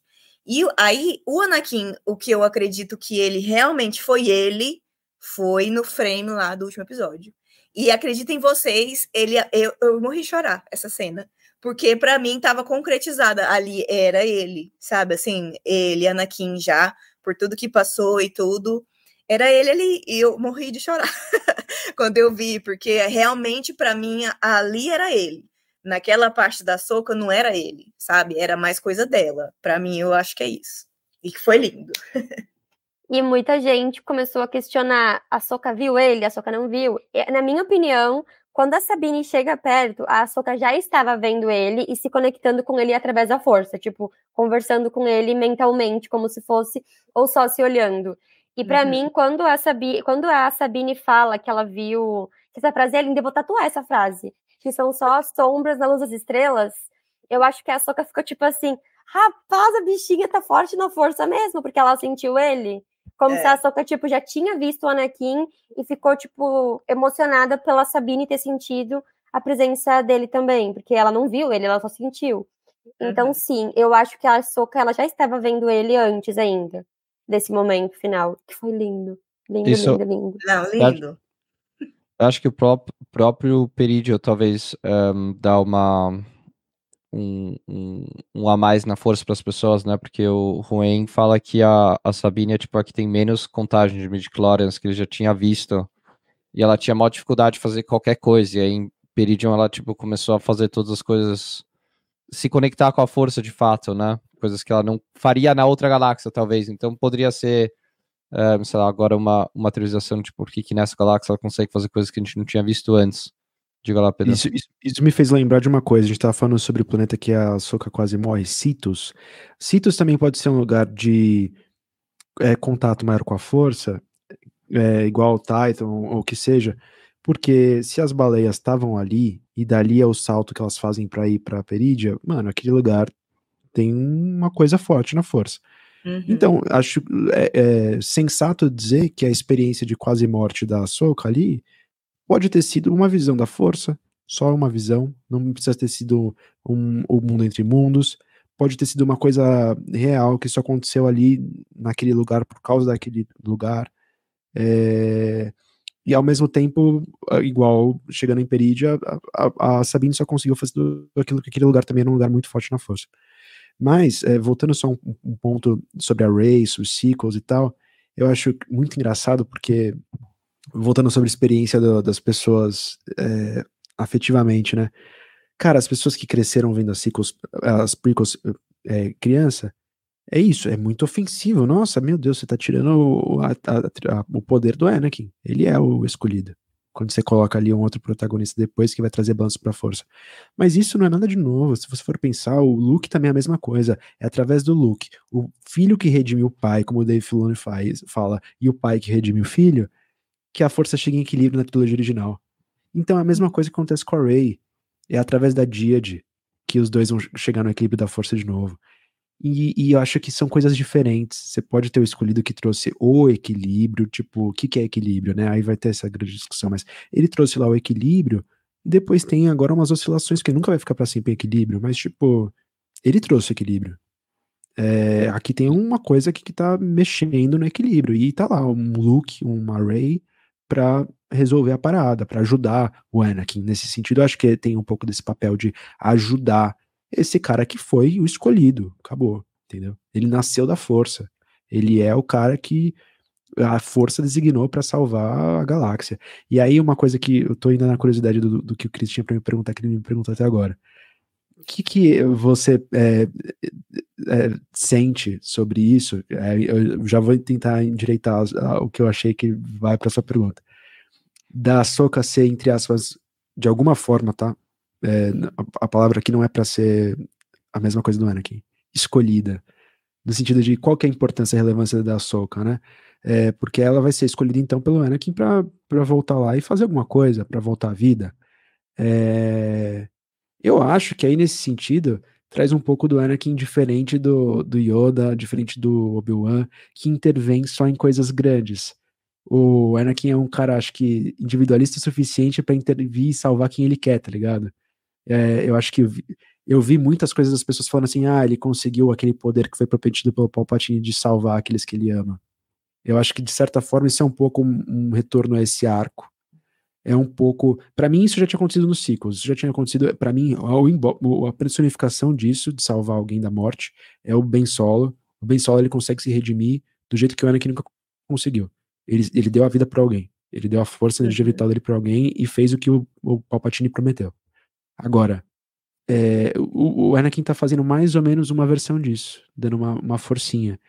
E eu não, eu, eu não vejo problema nisso, porque é o que, o, o que acontece na, naquele sonho, naquele mundo entre mundos. É, o Anakin fala pra ela: olha, você é, faz parte de um legado, né? Você é importante na história. Você é minha aprendiz e você tem o legado desses caras não ortodoxos da força. Não por acaso você foi treinada por todos eles e tem influência de todos eles que chega de mim para você e é isso, eu entendo a crítica, eu acho que a gente já conversou um pouco sobre isso, da importância que o Dave Filoni dá enquanto produtor pro personagem que é dele, mas ao mesmo tempo, eu entendendo dentro da, da narrativa, do, da própria cosmologia de Star Wars e tal, que ela também tem um sentido de ter poder e de ter esse privilégio, saca? Era, é, é nesse sentido que você ia fazer a sua pergunta do, do Gandalf? Não, não. Era, não era, não tinha a ver com Gandalf, é que eu ia adiantar, que a gente aumentou esse debate, tipo, eu falei, ah, depois eu pergunto e tal. É, mas antes, antes de eu falar sobre isso, é, a Natasha mandou umas coisas super interessantes, é, ter puxado ela, o que ele ter puxado o Ezra primeiro, né? E não como o Ezra fez com a Soca. E, e, que o mundo entre mundos, para ela, funciona como um lugar de espiritual, do, dos vivos para os mortos. Isso também é uma ideia que eu não tinha é... visto ainda muito, ou, ou zero. Eu tinha visto zero, talvez alguém tenha falado antes, né? não sei. Um, eh, e, um, e a Kátia é, concordando com o Pedro, e o Sam mandando um boa noite, boa noite, amigos, boa noite, Sam. Um, o, o que eu acho da Soca, eu acho que, um, a Soca é, tipo, queridinha do, do Dave Filoni, ela é importante por causa disso, tipo, funcionalmente eu acho isso. E ok, assim, é, faz parte. É, eu não julgo, tipo, a criação dele, assim como... Faz parte. É, Anakin né? e Luke são criação do George Lucas, então... Sim. É, não é vejo isso. problema. Se fosse meu personagem também, eu ia fazer desse jeito. é, nada contra. Alguém, alguém tem que ser importante, né? Alguém Exato. tem que repetir e aparecer várias vezes, né? Um, eu acho que eu não sei se normalmente eu, eu gosto muito dessa ideia de, tipo, ela vai ser exatamente, tipo, Gandalf the White, assim, eu acho que, eu não sei, eu não sei, depende, eu acho que, assim, eu assumo, eu compro a ideia até agora, beleza, e eu quero ver o porquê, entendeu? Se daqui a uns três anos a gente saber eles terminarem esse arco de mortes e explicar melhor, a gente ter, eh, ter os motivos por tudo isso acontecer, eu acho que talvez eu teria uma crítica melhor para fazer Mas até agora, beleza, eu tô comprando, eu acho que tem. E ele trouxe várias ideias também da jornada do herói. Questão do, do herói nascer dentro ou e dentro da baleia, na barriga da baleia, tudo bem que ele, ela entra na boca, mas né, existem várias um, um, referências nesse sentido, né, de que a Soka tem essa jornada de herói também um, num certo nível ou de uma perspectiva dela e tipo, beleza, né? Um, não sei se eu gosto muito da ideia de ela ter morrido e ter, tipo, renascido, literalmente, né? Eu acho que essa ideia de. É, independente se é o mundo entre mundos ou não, mas é, o Anakin ter aparecido para ela enquanto antes quase morte ou ela ter um, resolvido sozinho, né? Seja uma coisa dela em si, que não é o Anakin de fato ali como fantasma na força, tipo, para mim é indiferente em si. Eu acho que as duas é, teorias são bastante interessantes.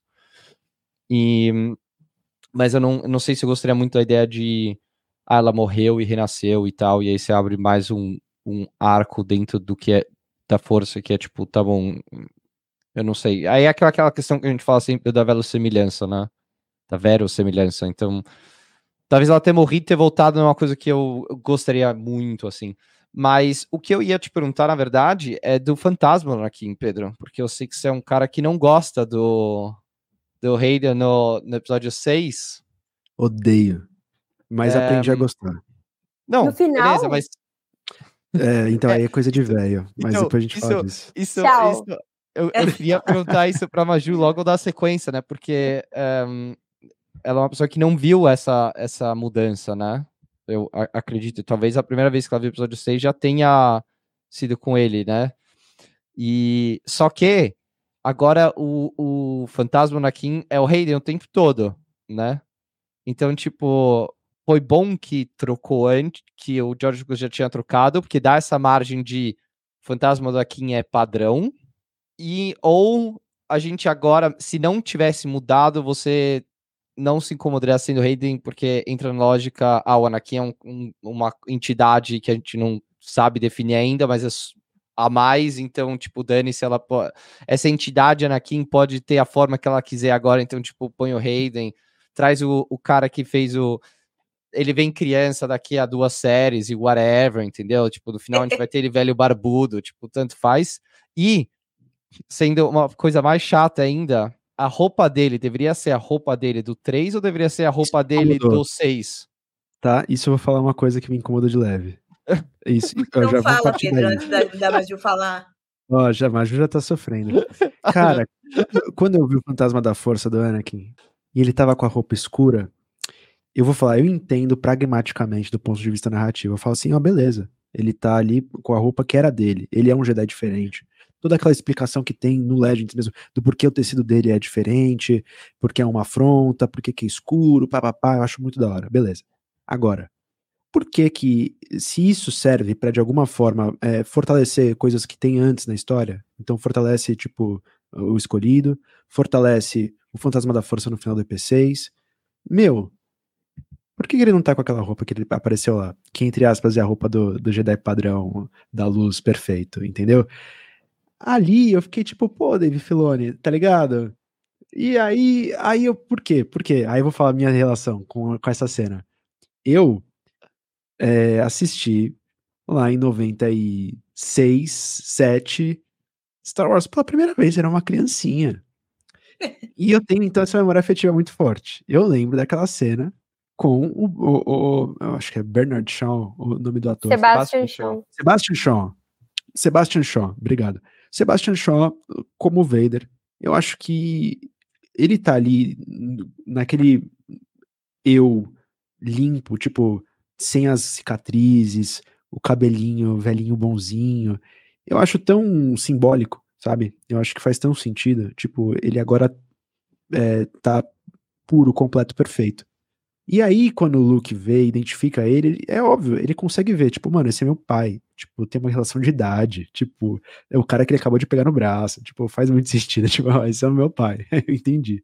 Agora, vamos voltar lá para Special Edition 99, 97, 97, 97. 97. 97, chega lá o George Lucas fala, tá, vou mexer em tudo que eu quero, beleza. Aí já entra uma discussão, a gente pode ter uma live só disso. E aí ele resolve mexer naquela cena, eu falo assim, Mas ele mexe depois nessa cena, né? Eu, eu acho, que, que já DVD, não? Eu ele remasteriza 2013, eu acho, de novo, pra colocar o Hayden. Quando o Hayden é escalado Ah, é depois, como... lógico, lógico. Mas 97, é o Hayden nem era Star Wars. É, o ele, nem, ele nem tinha sido escalado ainda. É, era uma criança. Mas é isso. 97, as primeiras é, mexidas já me incomodam, tá? É, a história começa aí. As primeiras mexidas já me incomodam em 97. Mas eu, eu passo pano pra algumas, que eu acho que ok. Agora, a, a, essa de 2013 do DVD, acho que nem antes, até 2000, é 2011. É, quando ele, ele vai lá acho e mexe.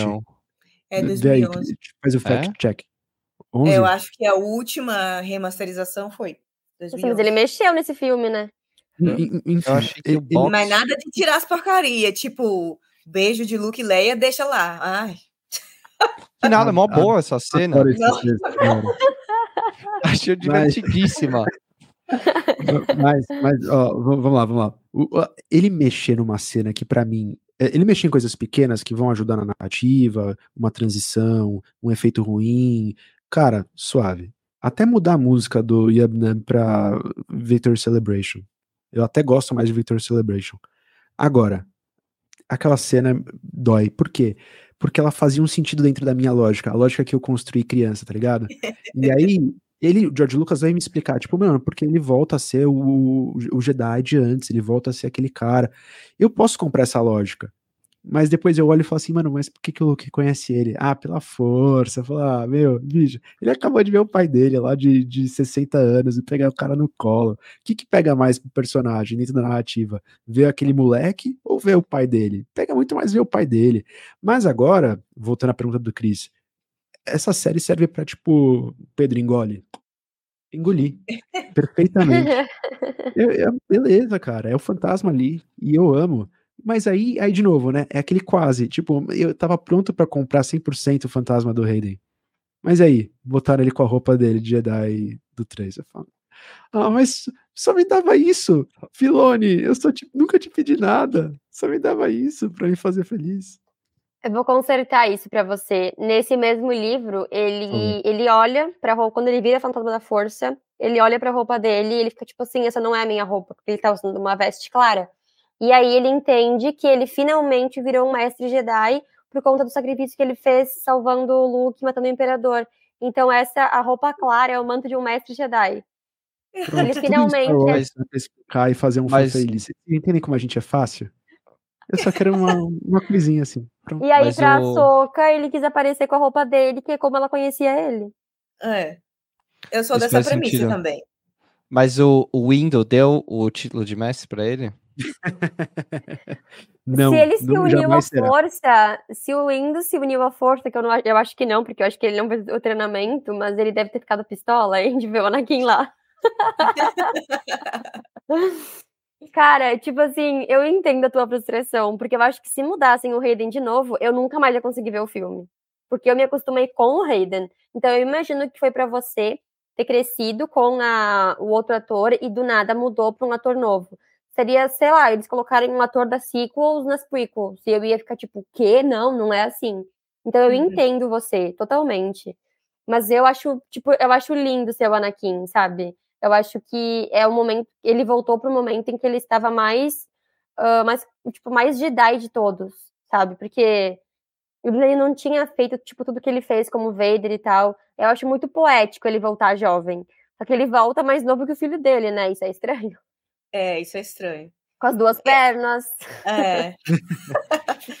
Eu é, acho tem... isso estranho é, pro Luke, mas eu também, eu quando assisti Star Wars já, já era o, Ana, o, o Hayden também. Não, não, não vi com a versão do outro ator. E, e eu ainda acho estranho. A versão pré-histórica. É, e eu ainda acho estranho assistir o Retorno de Jedi e ver no final ele sem capacete. Eu acho muito estranho. Não gosto. Pra mim nem precisava ter tirado. Assim, feio, é feio. É feio. O Anakin lindão lá, o Hayden é lindo. É visualmente lindo ver ele lá, é lindo. Não, é lindo, é, eu, entendo, eu é entendo. É lindo. Mas essa questão da roupa, é, é porque eu falei para vocês, né, que nessa cena final, eu só chorava, né? Então eu nem prestei atenção na roupa. Porque só ele aparecendo lá e eu, ai, eu quase morri de chorar. Lindo, lindo, lindo. Uma, uma, cena que eu quase chorei, voltando, eu acho que é, é muito bom dessa, desse recap aqui depois de um mês. é você pegar realmente as coisas que mais te afetaram, né? E as coisas que têm mais impacto pro, pro além, né? Depois da série, é, pra série ter longevidade, aí tipo isso. O que, que, a, que, que a série tipo, mudou para você? Sua experiência com Star Wars e, e, não vou nem falar de lore, né? Mas tipo, o que é Star Wars para você? Uma coisa que me pegou muito, uma cena muito, muito boa para mim, foi na morte da Soka em, em Citos e o Jason é, sentindo na força. Sim. E toca Sim. o tema da força. E a Hera, tipo, mano, eu confio em você. Tipo, tem tudo ali. Tem relação de pai e filho, de mãe e filha. Tem o, o, o, o cara da Nova República, o Carson Tiva, tipo, não, tá bom, ele é filho de Jedi, tá bom, não, vamos fazer o que ele tá mandando. Ei, uma não. criança protagonizando uma parada, tipo, muito Star Wars, é muito Spielberg, é, é muito, tipo, tá ligado? É lindo, foi lindo. E, e, a música, tipo, ela entra em poucos momentos, e aqui é um daqueles, daquelas situações que, tipo, assim, é, eu acho que Sico sofreu um pouco com isso, tá? E, e, olha que quem fez isso foi o John Williams, então não tenho nada a criticar, ele, ele é o dono de tudo. Mas é um pouco da banalização do, do tema do, do Binary Sunset, sabe? Eu acho que rolar tocar muito assim é, perde um pouco a magia. Tipo, eu acho que essa música ela vem para momentos muito, muito fortes. E quando entra aquela música ali, eu falo, tipo assim, é essa hora que a força tá fluindo, sabe? Tipo, uhum. suspensão da descrença, voltando pra, pra ver as semelhanças do Cris, eu falo assim, meu, eu consigo comprar que uma criança tenha a força para entender que tá rolando alguma coisa ali de entremorte, ele tá ouvindo o sabre de luz em outro plano e ele sabe que a mina tá viva. Esse menino, esse menino eu espero que dê uma explicativa muito boa para ele não aparecer nas sequels. Se matarem esse gurizinho, eu vou ficar muito pistola. Sério. Não, ele tem eu acho que, um já tá dado. muito bom. Eu acho que já tá dado que ele aparece na, na Batalha de, de Ezogol, é, quando ele tá, aparece lá a Ghost, e, Sim. e aí eu, eu, acho que alguém perguntou, tipo, pro Pablo Hidalgo no Twitter, coisa assim, tipo, quem que tava pilotando a Ghost, e se eu não me engano ele respondeu que, que era o Jason. Ai, eu acho tomara. que a, a Hera já não tinha mais idade ali, devia ter uns 60, 70 anos, sei lá, o que mais. Podia estar ah, tá lá também, né? Mas muito provavelmente era o Jason. Ou os dois, né? Precisa de um copiloto, alguém para tirar ali. É. Um, Zeb. Mas aí eu acho maravilhoso, né? O problema de Star Wars é sempre o quê? Pouco Star Wars. Responde com mais Star Wars. Faz uma historinha. Exato. Um animado, exatamente. E mete ali exatamente. a galera que tava ali ajudando em Exogol. Pronto. Tipo, exatamente. exatamente. É que nem a batalha de Endor, tipo, todo mundo fala, ah, o Rex tava lá, não sei quem tava lá, e a gente não viu isso, mostra isso pra gente. Eu acho que em breve, viu? Eu acho que a Soca pode rolar um flashback desse, ah. ela se ela encontrar o Rex numa segunda temporada. Falando de, de idade. Guerras clônicas, tipo, com Padmé, com Rex, com Anakin, com. Nossa, eu ia, eu ia, chorar. Eu, Ai, gente, eu, não, gente. A Nata, ele precisa Nossa, voltar. A Nata, ele precisa Nossa. voltar. Não, aí eu falei isso de vez, bobo. Nossa. Não, não, e tipo, ela disse que volta. Ela falou, estou aberta a isso. Só que a Disney, tipo assim, cara, estão perdendo dinheiro. Estão perdendo dinheiro. E, e, sabe o que eu acho importante de dizer também do, do, do geral, do sentimento de Star Wars, eu acho que na cultura, é, depois dos sequels, de ter tido um momento, entre aspas, meio difícil, é, independente da minha opinião, eu amo sequels, eu acho que é, pro olhar público, Star Wars voltou a ter um pouco mais de credibilidade depois das séries, depois de Mandalorian, depois de Endor, e agora em Ahsoka, que é uma série que também acerta, e, e acho que num consenso geral dos fãs, todo mundo gostou. E isso é muito bom, porque os atores que tinham uma relação ruim com a série, que talvez não queriam voltar, o Hayden, o, o Ian McGregor, é, o, o próprio Lianisson, já, que, que já, já criticou já e tal, o, o Ahmed Best. Tipo, trazer essas pessoas de volta e falar assim, meu, vocês, são da casa, entendeu? Vocês fazem parte disso. E pra gente que assiste quando traz um cara desse, é muito forte. E acho que a, a Natalie Portman voltar, quando ela voltar, que acho que é uma não questão respondo de, por mim. de não quando e não ser, eu acho que vai ser isso, vai ser épico, vai ser bombástico, vai ser tipo ela falando com a Leia, sabe? Tipo, imagina eles trazerem a Natalie Portman e a Carrie Fisher junto. Nossa, não aguento. Muito Vocês conseguem imaginar o nível não. desse... É, eu novo, saio daqui no, de Samu. Eu saio de casa de é Samu. É construção de narrativa de mundo. Ia ser maravilhoso, cara. Eu não, espero que a tipo, tecnologia e, deixe a gente tipo conseguir assim, fazer isso. A, a Natalie, a galera jurava que ela odiava Star Wars, né? Porque ela sempre falou isso. Que quase acabou com a carreira dela. Só que eu acho que ela percebeu que todo programa que ela ia, as pessoas, as pessoas traziam Star Wars. Porque não adianta, no currículo dela é um dos nomes que mais aparecem. E daí até teve um no programa do James Corden, eu acho que foi esse ano, ele fez tipo um recap de todos os filmes dela. E aí eles refizeram a cena da do Anakin da Padmé se, conhecendo e da batalha de uh, em Mustafar. Gente, tipo, ela tava muito feliz. Aí logo em seguida saiu a, a entrevista que ela disse que ela nunca foi chamada. Eu, eu, fiquei profundamente ofendida, porque eu pensava que tinha rolado algum tipo de convite. Eu falei, ah, convidaram para fazer alguma coisa, e ela não quis, porque era o que parecia. Uhum. Mas des, ela falou que ela tá aberta a voltar. Se eles não trouxerem ela de volta, tipo, des, é desisto. É vacilo. Mas é a mesma coisa, é a mesma coisa que o Hayden, tem que ter a oportunidade certa, a narrativa que é. pede, sabe? É. Eu acho que é isso. É. Ai, gente. Nossa. Enfim. Sonhando um, esse momento. Depois desse arco à parte, um, eu não vou comentar. O, o que eu queria falar, que vocês comentaram, vocês começaram a falar do Jace, começaram a falar da Hera. Um, Pedro, uma coisa que eu ia. Eu queria te falar isso, né, mas a gente tá fazendo live, então eu vou falar isso pela primeira vez na lata, na live. Que é, é, eu vi que até se comentou em outra live, foi a questão da Hera do, com, na Alta República, na República, não sei o que, vocês estavam discutindo os prédios e tal. Isso é uma coisa muito comum, né? A reutilização de prédios físicos para de novos governos. E, e aí eu tava revendo essa cena, e é uma coisa que a gente fala dos três poderes também, que a República é mó confusão. Meu, so, aquele, aquele, aquele julgamento é, é eu, eu, Mano, sério, eles precisam de alguém. Aquela cena é maravilhosa. Sabe? Não, mas dá uma dor no meu coração, entendeu? Porque é alguém que. Ciência, é. É, mas enfim, e aí depois, quando a gente vai querer escrever episódio, aí eu também, você sabe que eu fico louco, porque não tem nada, entendeu? Não tem nada de Star Wars de política que você consegue fazer uma comparação, a uns buracos, é um negócio confuso que os caras não pararam para pensar um pouco no bom senso, mas enfim. É, botando tudo pra fora que eu não faço nos outros episódios. Desabafou. Desabafou. Eu desabafo é com o Pedro. A gente não fala no privado, né? A gente faz reunião, eu falo, tipo. No Pedro, privado é só trabalho, saco né? escrever isso. Porque, meu, não tem nada. Mas, mas aí eu acho que é hora, é hora que, tipo, mano, também falta mais Star Wars. É alguém fazer um livro ilustrado, entendeu? E falar o que, que tinha naquele prédio, por que, que eles estavam ali, o que, que era o julgamento. Um guia. Sim, Aqueles guias que eles então, fazem o, o, o prédio, para mim, é super válido. Eu acho que é facilmente explicável, né? O que, eu, o que fica claro naquela, naquele julgamento ali é que não tem uma divisão de poderes muito bizarra, porque você tem a, a chanceler do meio, aí você tem o, o, o Akbar como almirante, e aí você tem um político, um senador, e os outros senadores julgando uma pessoa que é militar.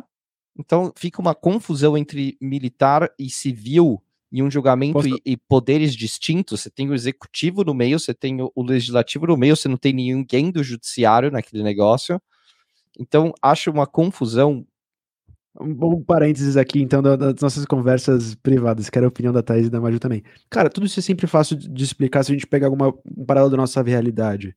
Imagina isso acontecendo no Brasil. Ia acontecer muito. Uma CPI, entendeu? Um senador lá é, reaça, que tentou fazer um, abrir um inquérito para reclamar da ação de alguém, e aí colocaram na frente todo mundo, e a Mon Mothma teve que descer do, do, do pedestal lá de Chandrila para vir intervir, porque tem uma relação direta com a, com a Hera, e tipo, meu, você que é amiga dela, você que deu o aval, entendeu? Tipo, eu, eu consigo imaginar, a gente consegue extrapolar uma para explicar umas coisas esdrúxulas de Star Wars, assim, do tipo, eu, eu entendo aquela corte, aquela corte é uma bagunça, o que é aquela bagunça? Hum. Aquela bagunça é a nossa política, aquela ba... que é refletida na Nova República, que é uma bagunça, tipo... Não, a Nova República é um caos, tipo, não é à toa que eles caíram, agora a gente tem Nossa, que eles eu ia caíram. falar isso agora, Maju, você tirou da minha boca Exato. que eu ia falar. Tipo, só é, porque a República não quer dizer governo. que as coisas são perfeitas e é por isso que caiu. Mas é, não, mas é tipo, assim, é, o que eu fiquei chocada, porque eles falaram que não tinha provas. Cara, a Sabine desapareceu. A Soca tava no mar, sabe-se Deus aonde. Eles falavam que não tinha provas de que tinha acontecido algum, uma, uma batalha ali. Tipo, né, não, é, não é possível, sabe? Que eles sejam tão burros assim. E, tipo, se fossem uns cidadãos comuns, tipo assim, mas eles têm importância, eles foram homenageados Sim, lá na, em Lotal, exato. tem o mural deles, então não é qualquer pessoa, tipo, e eles cagaram para isso, né?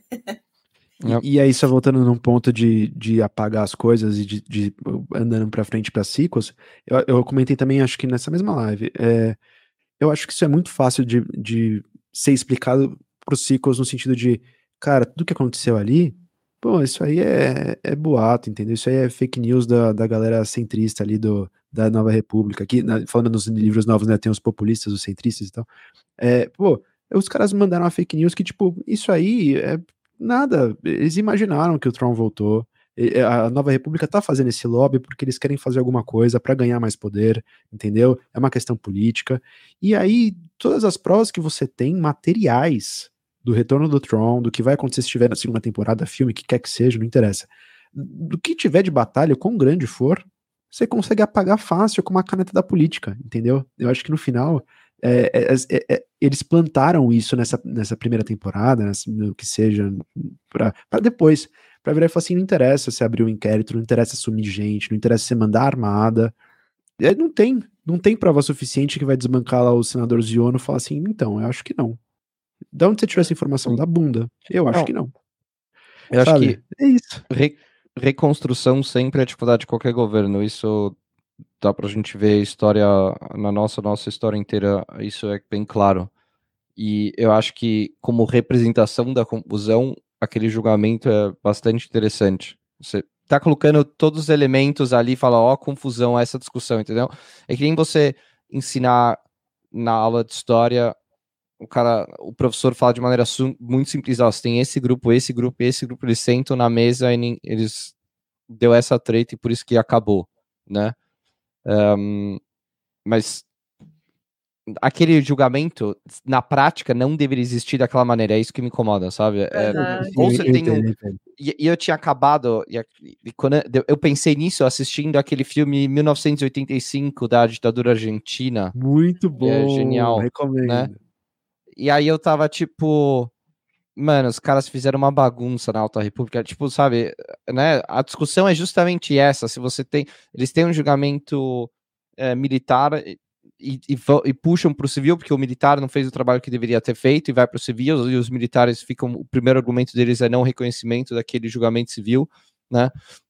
E aí a Alta República é aquela bagunça, mas enfim. E o Akbar ali no meio. Eu vi umas críticas também, a galera falando que o Akbar devia ter mais importância que não estão dando jus ao personagem. Que a gente já em várias uhum. vezes só vê ele no fundo ali, entendeu? Eu sei que você mandou um. Você não leu muito Legends. A galera que reclama é a galera do Legends também, né? Eu mas é isso. isso. O Akbar, ele, ele é fan é favorite, mas tipo, a mesma gente. coisa do Boba. É, e daí, é sabe? então, mas aí eu volto àquele argumento. A Soca é importante porque o Dave Filoni gosta. Se a gente é, estabelecer lore Legends, prático, é. o Akbar é tipo pau a pau com o Thrawn. É. Em, questão de qualidade militar, se o Traun é tipo número um Akbar, it's a close second, entendeu? Tipo, um uhum. cara que tem a capacidade de salvar a Alta República com o Traun é o Akbar, entendeu? E, tipo, até agora ele é o figurante, assim, tipo, ah, ele só tá lá, entendeu? Acho mas enfim, pode brilhar críticas à parte. Tá, entendo pode, a frustração, mas, entendo. Mas assim, entendo, tô falando também. que até agora a galera tá falando, queremos Sim. que o Akbar apareça mais, entendeu? Pode ser, se ele virar esse Concordo. cara que vai salvar, ok. O Dave Filoni vai dar justo o personagem lá na frente, mas até o momento ainda rola essa frustração e eu queria falar isso, porque eu, eu adoro o Akbar, mas enfim. é, o julgamento é muito incoerente, porque, tipo, eles manteram muitos ex-imperiais no meio do governo deles, aí eles iam tirar a patente da Hera, que, era, que é a Hera, que fez um, tudo pela Aliança Rebelde para trazer de volta a República Galáctica. Daí é um monte de gente duvidosa lá no meio. Uhum. E aí quem vai perder a patente é ela, tipo, não faz nenhum sentido. Parece uma birra, sabe? Sim. Quando as pessoas não se gostam, ah, então vou tirar tua patente. Pra te não ter mais. É, é a oposição, né? Basicamente, é a briguinha da oposição. Tipo, é? agora estão pedindo o impeachment do presidente, porque, sei lá, ah, vamos escolher uma assinatura aqui, mas tipo, não, dá em, não, vai, não vai dar em nada. É isso, e aí por isso que eu consigo imaginar a Momothma lá. Aí entra a Leia, né? É. E aí entra a Leia. Pra salvar o dia. Aliás, é. que cena maravilhosa. Foi que lindo. eu adoro quando Nossa. C3PO aparece com uma relevância dessa. Lindo. E deram, e deram um bom jeito de trazer a Leia também, assim, nesse. Ela, a presença da Leia na política Sim. mesmo, já que é, a, a, a, a relevância dela, né? Sim, é. exatamente. Mas antes da gente também aqui. Um... Ah, peraí, foi mal. A Natasha mandou isso aí. Assustador aquele julgamento com a Hera. Um... Sobre os Dolby. é, precisa ser uma bagunça mesmo para justificar a primeira ordem, né? Então. Exatamente. É, é nessa linha. A Natasha, eles conseguiram pegar ranço da Nova República. Também. Eu também. Um, Natasha também falou isso aí, a República super desorganizada. O Star Wars Dolby é isso aí, o Akbar vai brilhar na hora que o Cala apertar. Eu espero que sim. Vai sobrar para ele. É, e é isso. E, infelizmente, a gente não falou do tema que eu mais queria falar de Ahsoka, que é rotas hiperespaciais, que é a minha ficção à parte, mas enfim. uh, Deixa ah, pra a gente faz uma live só sobre tecnologia, é. Pedro. É. Vai ser massa. Aí eu deixo você falar um pouco de sabre de luz nos últimos cinco minutos. não, brincadeira. Cada um com seu fandom, faz sentido. Não, eu acho que é. no final. a gente. Não, não, mas eu falando sério, também tava pensando em coisas que tem muito dessa série que a gente nem tocou, né? É, eu acho muito bom a gente conseguir passar pela série no geral e ficar nos lugares que mais chamaram a gente. Que, querendo ou não, no final, é a volta do Anakin, é a Soca é, voltando, quase morta, é os deuses de mortes, e, e tudo isso, o julgamento. Então, eu, eu acho uma, nesse sentido uma coisa positiva, né? Porque quando a gente olha para trás nas nossas experiências de vida, normalmente a gente tem, tende a tentar pegar, isso Daniel Kahneman vai falar, né? As coisas melhores e tentar vender essa, essa narrativa de que foi tudo bom. E eu acho que a gente olhando para a série, e conseguindo fazer isso, é um saldo positivo, porque normalmente a gente sai de uma série de Star Wars com todo mundo sempre falando um monte de coisa ruim, e às vezes isso atrapalha um pouco na nossa experiência, a gente sai com gosto amargo também. E olha que legal, a gente conseguiu fazer aqui umas uma hora e quarenta de, de live em que a gente conseguiu falar só algumas coisas que a gente gostou, gostaria de falar mais, sabe? Eu acho isso muito é. bom. A gente é. é um saldo positivo. Sim, Sim total. E já que a gente tá perto do Halloween, queria falar de Death Troopers ainda. Vocês acham que é ou não? Ou é só. Ou eu acho que não, tá? Eu, eu, não, eu acho que não, porque eu acho que a história do Legends é outra. Eu acho que eles teriam que botar muita coisa. Eu acho que ia ser uma confusão ali pra, tipo, como é que aquele vírus chegou na outra galáxia, mas enfim.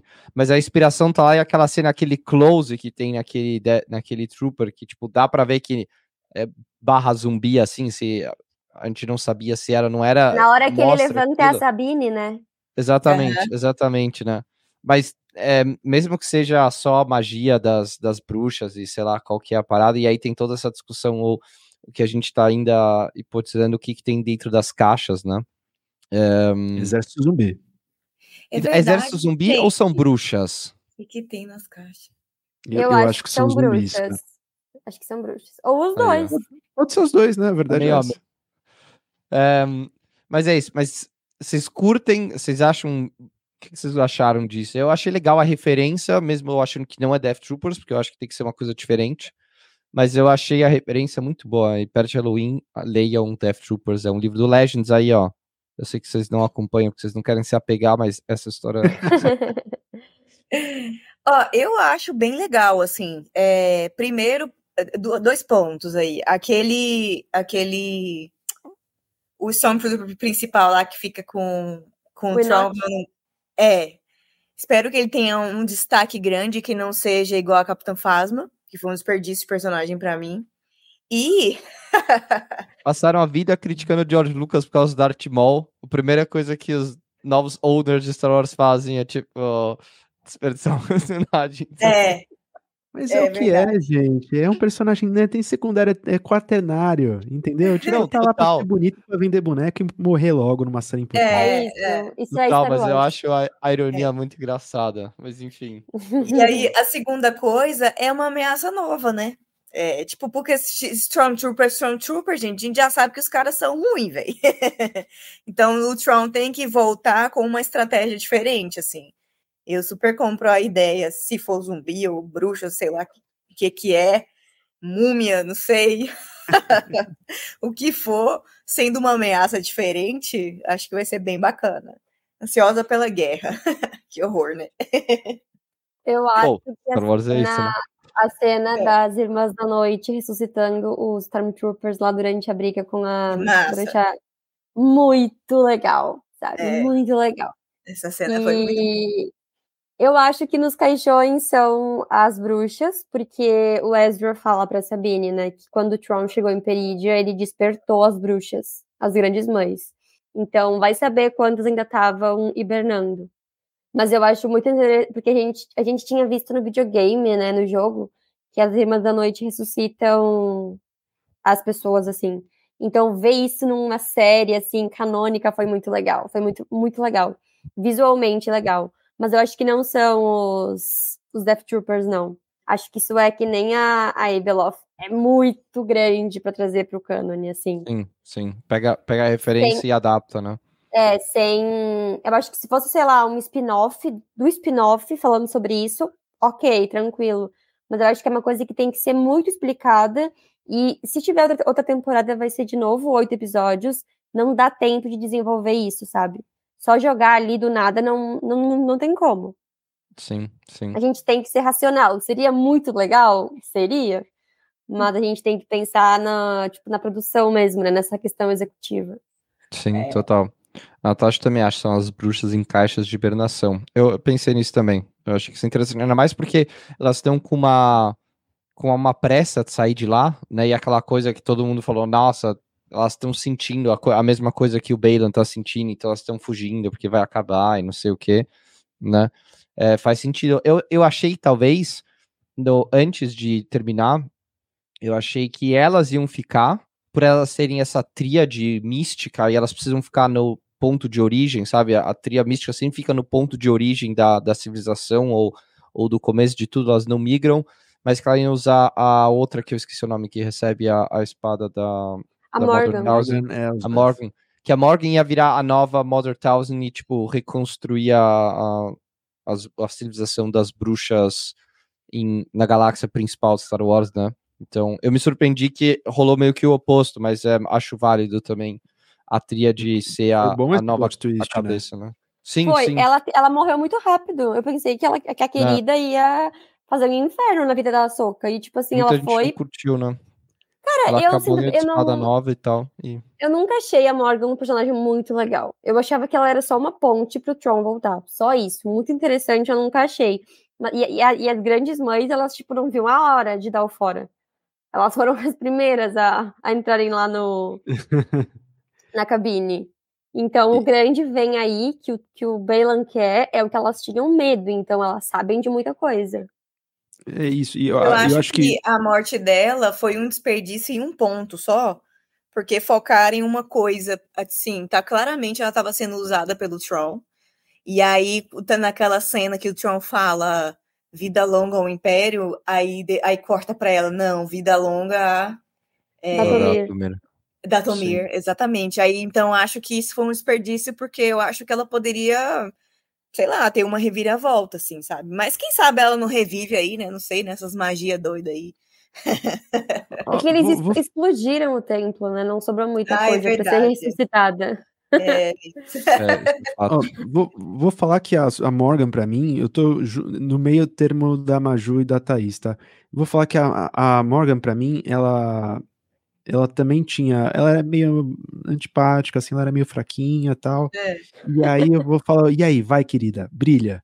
E aí eu também tava com crise esperando que ela ia fazer alguma coisa. E aí, quando ela pega a espada de Tausen ali e fica, eu falei, cara, que plot twist bom. Por quê?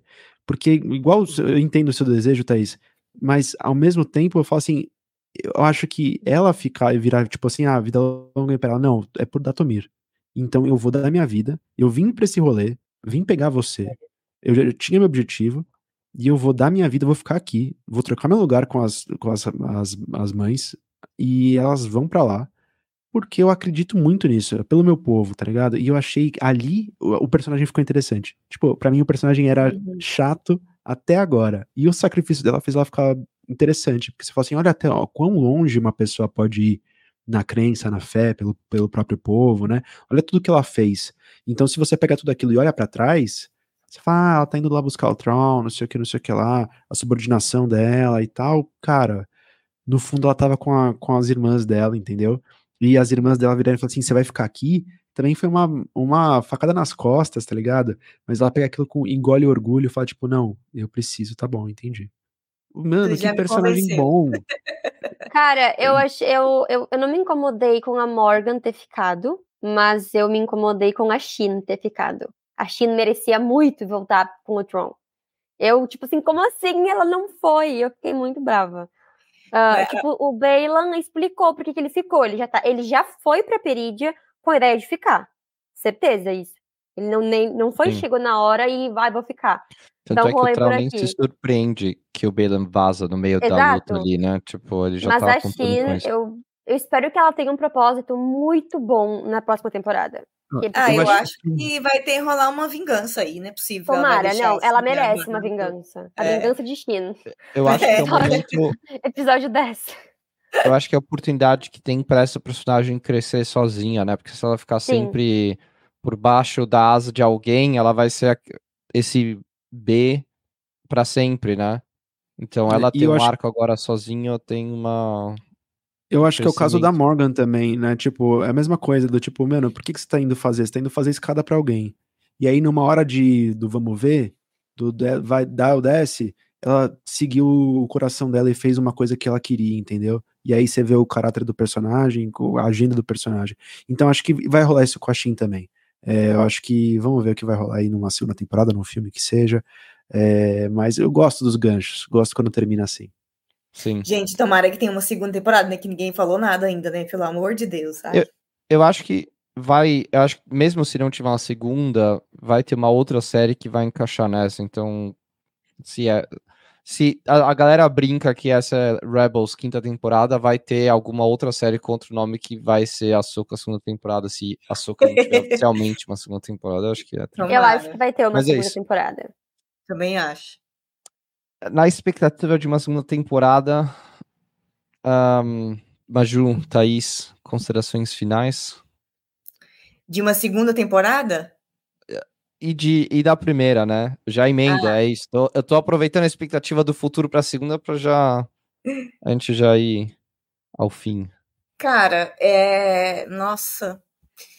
Eu, como eu falei no início, para mim, o mesmo hype tendo passado, ainda acho que essa série, para mim, foi tipo 10-10, sabe? Assim, continuo achando que foi uma das melhores coisas de Star Wars nos últimos anos. E, nossa, se não tiver uma segunda temporada, eu acho que é, putz, um erro gigantesco. Porque, assim, a gente ama Endor, mas. E Endor, tipo, praticamente estreou com, com a confirmação de uma segunda temporada, né? E que eu, sinceramente, sinceramente, acho que nem precisava, assim. Eu vou gostar, vou, com certeza, mas não sei se precisava de duas temporadas para Endor, sabe? É, e assim, Endor é um público muito mais nichado, eu acho. É menor ainda do que a Soca. Então, uhum. você não dá continuidade para uma história dessa, como a Soca, que ficou com arcos em aberto, nossa, é um erro gigantesco. Eu acho que vai ter, sim, assim. É, o sucesso foi, foi, eu acho que de todas essas séries, eu acho que foi a melhor avaliada, foi a melhor, assim, recebida, né, de, de, dentre os últimos, assim. Eu, eu adoro Obi-Wan, sabe, a série do Obi-Wan, mas, assim, eu tenho muitas críticas em relação ao Obi-Wan, assim, eu acho que, no final, eu acho que poderia ser um filme, sabe? É... Agora, a Soca, eu tenho pouquíssimas críticas. Para mim, 10 10, assim, se não ter uma segunda temporada, acho muito difícil, não é possível. não é possível. Então, tô muito. Eu acho assim, eu acho que vai ter, mas vai demorar. Por, porque vai ser uma parada de qualidade, assim, como já veio essa primeira temporada. Acho que não deve chegar nem no ano que vem, assim, ainda. Principalmente com essa greve que teve, né, dos atores, roteiristas e tudo mais. Então, acho que lá para 2025 e olha lá. Maju? Eu, eu acho que tem que ter uma segunda temporada de Ahsoka, porque eles já cometeram esse erro de pegar um personagem que é importante para uma série e colocar na outra. Tipo o Luke, uh, o Grogo voltando pro Mando no livro de Boba Fett. Tipo assim, Exatamente. Por exemplo, todos os personagens de Ahsoka tem, uh, é da série, da série da Ahsoka tem alguma relação com a personagem, sabe? A questão do Baylan com o Anakin, o Tron com o Anakin também, a, a, essa rivalidade do e da Shin com a, com a Sabine. Eu acho que jogá-los para outra série é, eles já aprenderam com esse erro, sabe? A galera reclamou muito do Groguinho uh, voltar pro mando na série do Boba Fett. Ele tinha que ter voltado na série do Mandaloriano, sabe? Pra galera que não assistiu entender. Então eu acho que já tá a Star Wars já tá confuso o suficiente para eles fazerem mais isso, sabe? Uhum. Eu acho que vai ter pelo menos mais uma temporada, que espero que seja tão boa quanto a primeira, que a primeira foi excelente. E você falou que foi um saldo positivo para tipo no público. Eu acho que a crítica também. O IMDb é, eu acho que tá, uhum. tá com média 8.5 dos episódios. Tipo, é muito alto para uma série de Star Wars da Disney, sabe? Que a galera que entende que vê bastante filme, vai ver bastante série, sabe disso. Tá muito alta a pontuação. Tem o filme do Filone, que eu realmente acho que vai, vai, vai, ter a Soca, vai ter Sabine, tomara que tenha Ezra, tomara que o Ezra não morra e que vai ser a culminação do Mandoverse. E também acho que vai demorar. Ano que vem eles vão focar em Ando, em Skeleton Crew, que também vai ser dessa mesma dessa mesma linha do tempo, para levar para sequels e para o filme do Filoni. E, e eu acho que o meu saldo é 100% positivo tem sim uma coisa que eu não gostei, que se eu falar agora vai começar a puxar um assunto muito grande, mas foi tão mínima e insignificante que eu nem me lembro disso. Eu, eu posso até falar, eu não gostei joga, da escolha joga. da atriz da atriz da Mini Soca. Eu não acho que ela parece a Soca das animações. Ah, tá. Eu acho que eles se preocuparam mais em fazer parecer com a Rosário Dawson do que com a Soca. Uhum. Só que isso uhum. é tão mínimo para mim que não anulou as cenas dela, sabe? Só pensei, ai, ah, podia ser outra pessoa. Não ficou tão bom assim. uhum. assim. Só que é muito mínimo as partes negativas, as partes positivas sobressaem 100%, e tomara que venha logo, né? Provavelmente vai demorar, sei lá, para 2025, 2026, mas acredito muito numa Season 2. É, vai ter. Vai ter. Pedro. Ah, cara, eu já, já disse, é isso, né? Eu acho que é positivo e, e aí pegando um pouco o que a Maju falou, né? De crítica também, é, pro fã que não é fã que nem a gente, é, pro, pro fã casual, entendeu? E pra pessoa que nem é nem um pouco fã de Star Wars, é tipo, ah, tá bom, vou assistir uma série aí nova de Star Wars. Eu acho que eu não vi muitas pessoas reclamando. Eu acho que esse é o maior termômetro, sabe? Então eu acho muito bom, muito feliz a gente ter um produto de Star Wars finalmente que, que chega nesse lugar de, de consenso e, e tão em paz com Star Wars de novo, todo mundo gostando da crítica no, no, no público, é, dentro do fandom, que é o lugar mais difícil de todos.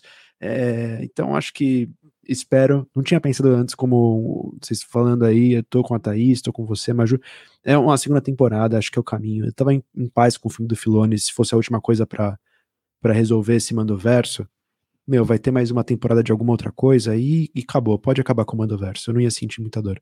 Mas eu acho que, real, precisa de um de uma segunda temporada de, de Ahsoka, precisa de talvez uma, uma quarta de Mandalorian, precisa de. Vai demorar, entendeu? Esse filme do, do, do, do final do Mandoverso pode demorar para ser bem construído e eu acredito no Filoni para isso. Também. É isso. Sou adepto ao filonismo total. eu também. Olá. Olá.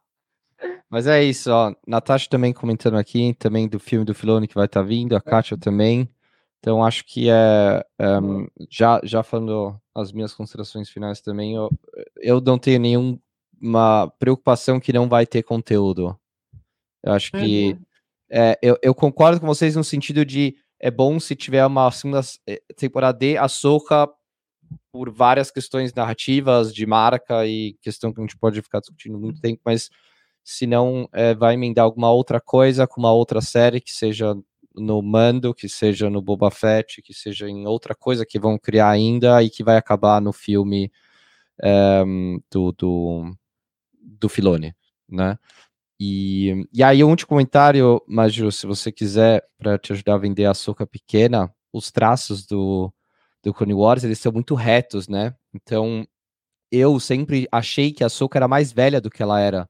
Quando você põe uma eu atriz também. da idade correta, Fica os estranho. nossos traços, eles são mais arredondados porque a gente é criança ou muito jovem, os traços são mais arredondados do que esse traço reto de adulto, né? Então foi uma coisa que para mim, eu falei, nossa, é verdade, a Soka era muito jovem quando isso aconteceu. Que como os traços do, do Clone Wars são daquele jeito, você acha que ela já é muito mais adulta do que de fato ela é.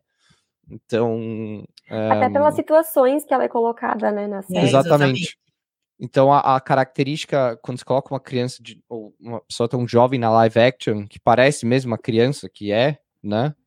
É, você fala, nossa, é verdade, a Suka era de fato muito jovem nessa época. E o Clone Wars, o traço do, do da animação engana um pouco isso.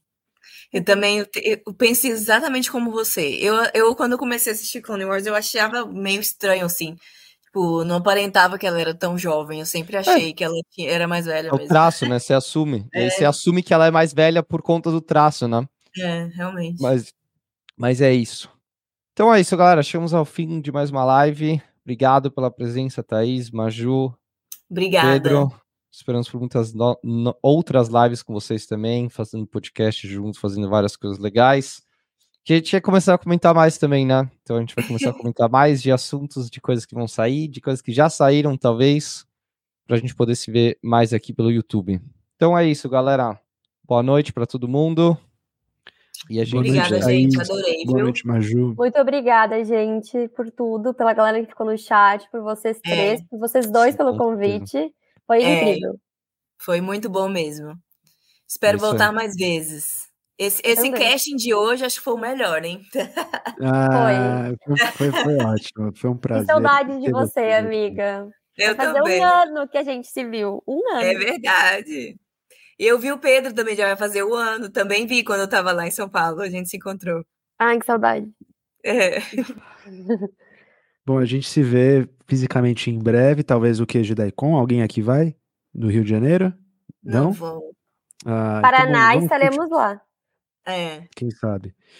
JediCon ou não, pelo menos virtualmente, Pensador Jordana promovendo encontros. Obrigado a vocês que ficaram com a gente até agora. É um prazer sempre. Sigam a Cast Wars, o Vozes da Força, o Jornal de Nabu, acompanhem o conteúdo delas que são incríveis. Muito obrigado por essas mulheres maravilhosas. Muito obrigado para você que ficou com a gente até aqui. Muito obrigado, Christian, também nosso host essa noite. E é isso, somos os Pensadores de Aldeira.